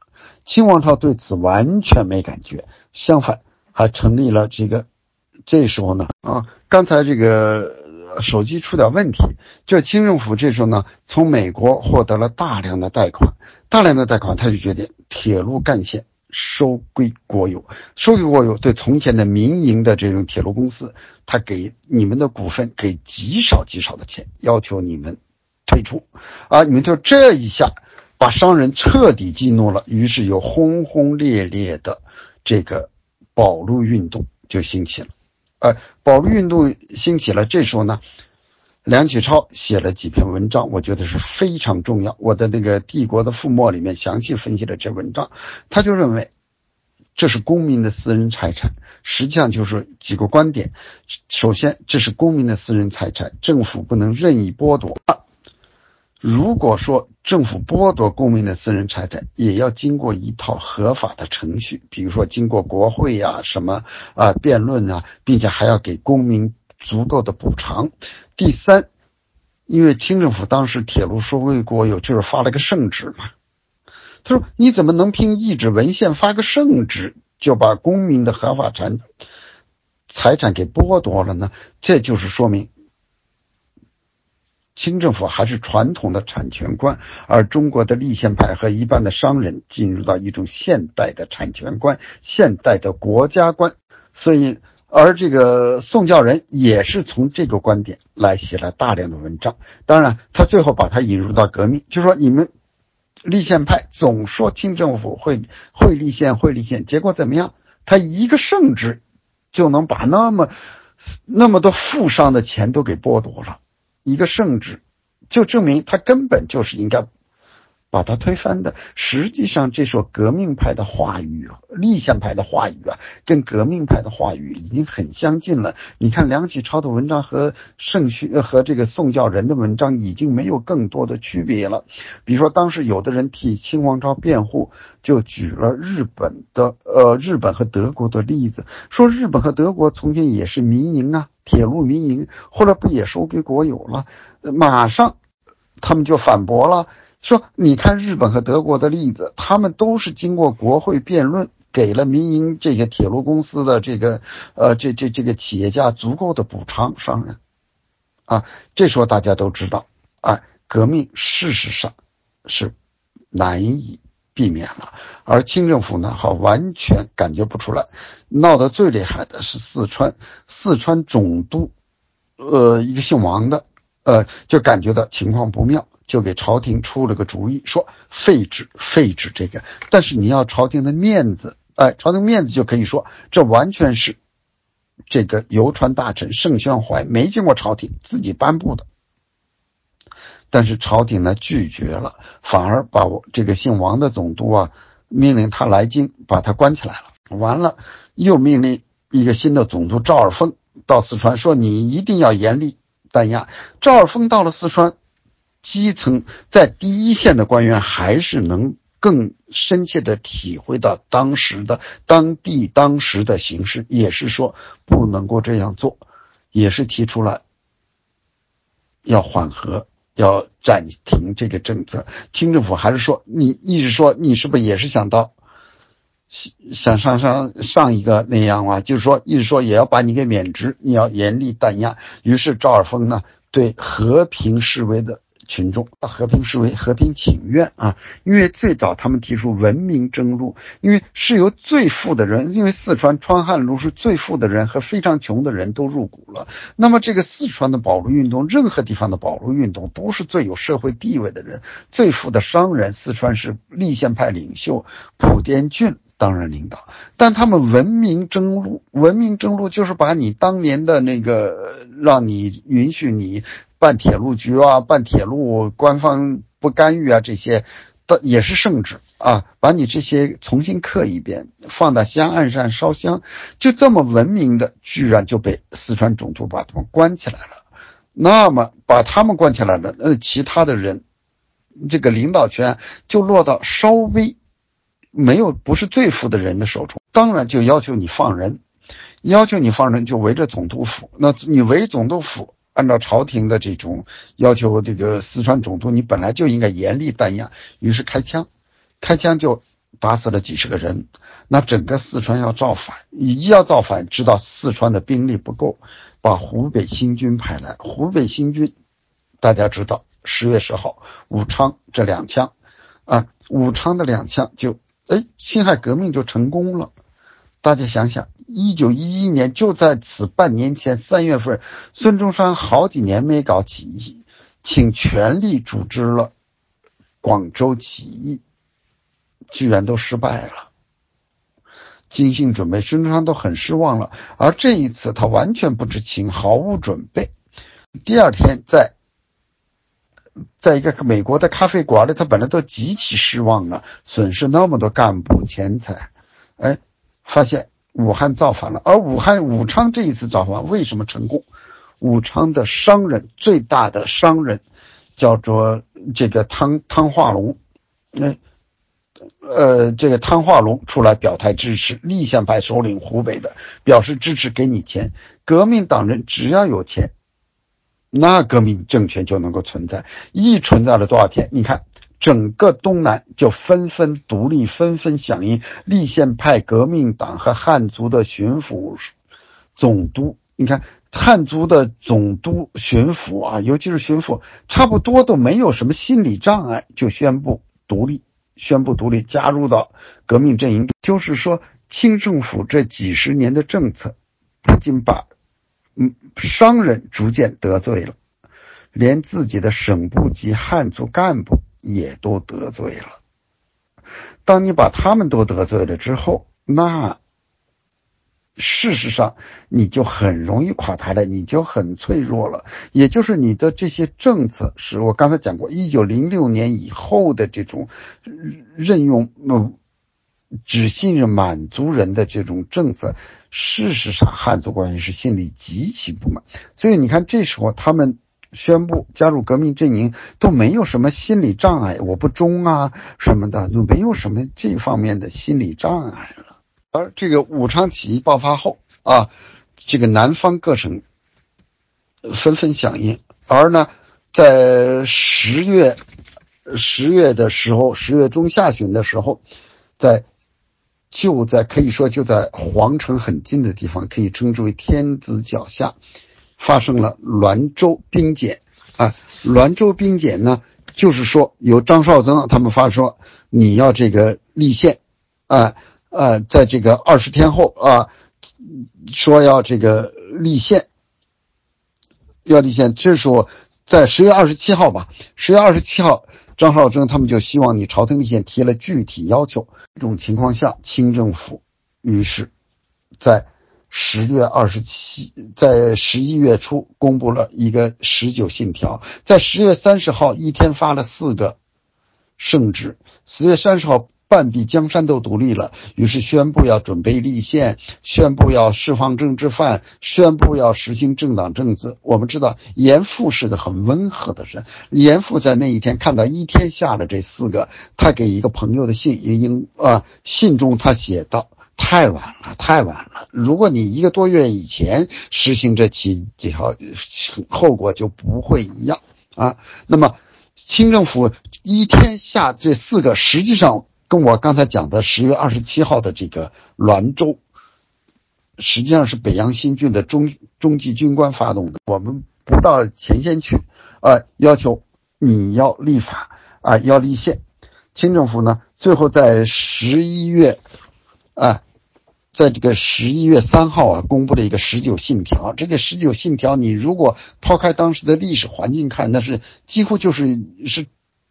在大体而言，是照抄了英国的那个，可以说是最好的一部君主立宪的宪法。首先，革命已经起来了，革命已经起来，半壁江山都独立了，你再搞这个，用严复的话说，太晚了。另外，当你在十一月三号颁布了十九信条之后，事实上这时候又启用了袁世凯。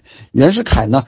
就开始对这些兵变啊进行一些管制措施，尤其是这个十一月七号刺杀了这个吴，啊，这个吴禄贞，把吴禄贞这个一这个革命党人一一刺杀，那么很多人就觉得你根本就没有说要想立宪的改革呀，想立宪改革呀，所以这是革命根本就制止不住，而且呢，这个。一九这个一二年，实际上中华民国已经成立了，对吧？一九一二年一月，滦州兵检就发展成滦州兵变啊，一些北洋军的这个中下级军官在这个滦州发动起义，虽然被袁世凯镇压下去了，但这个给清王朝的打击是这个巨大的。我们可以讲，就连张謇最后都觉得不能跟清王朝。在一起了，啊，因为一九一一年十月十号这一天，张謇正在武昌，他的那个工厂，因为他的工厂从前都是在长江下游，这是想扩展到长江中游，哎，工厂刚刚投产扩产，呃，他参加这个典礼仪式，突晚上要走的时候，发现武昌城枪声大作，别人别人告诉他革命了，有革命党造反，他觉得这怎么能行？我的工厂要影响到这。是要到这个南京下船回到自己家乡嘛？南通那里，他在安庆就下船了，想让这个清军驻守安庆的这个清军的这个将军嘛去镇压，啊，也没成功。但过了不久，他就发现大势所趋。哎，这时候清王朝知道他威望高，因为东南各省的士绅都跟着革命党人走了嘛，希望他当什么东南宣慰使，他坚决拒绝了。哎，他坚决拒绝，并且呢，他这时候呢还动员袁世凯，因为他曾经跟在一九一一年的六月份跟袁世凯在河南有次密谋，究竟谈什么不知道，啊，双方都没有细说。总而后来的证据跟他们两个人都有关系，秘密来往。之后袁世凯当了总理大臣，张謇反而劝袁世凯不能别跟清王朝在一起了，秘密的，哎，你可以成为中国的华盛顿。连张謇这种人最后都走向革命了，你还有什么好说的呢？这革命连张謇这种人导向革命，这不是清王朝导致的吗？所以呢，说最后经过这个博弈吧，清王朝最后决定退位，啊，就是袁世凯，呃，最后当了这个总统，这是后话。是我们讲的这一段历史，你看这几十年，从鸦片战争到这七十年来，清王朝在任何，他是我刚才一开始就讲了，实际上中国面临的是社会的、政治的、经济的方方面面的变革。实际上，经济变革包括新的社会阶层的兴起，对这些清政府完全没感觉，还是按照传统的统治方法来管理这个社会，管理这个国家，并且呢，很被动的进行。一些变革都是很被动，哎，这样呢，使社会的的这个矛盾呢越积越多，越积越多，最后呢，甚至形成了一个鱼死网破的结局，哎，甚至很多人愿意和你同归于尽，玉石俱焚，这就为革命提供了可能。任何社会都有这种很激进的人想推翻，哎，这个朝廷。但是呢，只要是你是一个良性的体制，能够不断的变革、调整、适应，这种激进派呀，总不会占据历史的舞台，成为中心人物。只有当你这个主导社会变革的人，你不主张变革，哎，你不变革，你不调整，那么就是激进派会占据。舞台的中央，而清政府呢意识不到这一点，并且他总是很被动，在下个阶段才做上个阶段应做的事情。他不知道你下个阶段做上个阶段应该做的事情不够了，也就是他不愿意付利息，最后呢，最后只好最后的结果就是垮台。最后的结果呢？我们看这七十年来，实际上本来从鸦片战争开始，清政府有广阔的空间。如果社会他一由他来一直充当社会变革的动力，那么确实就不会有或者是很革命发生的可能性就很少，而他。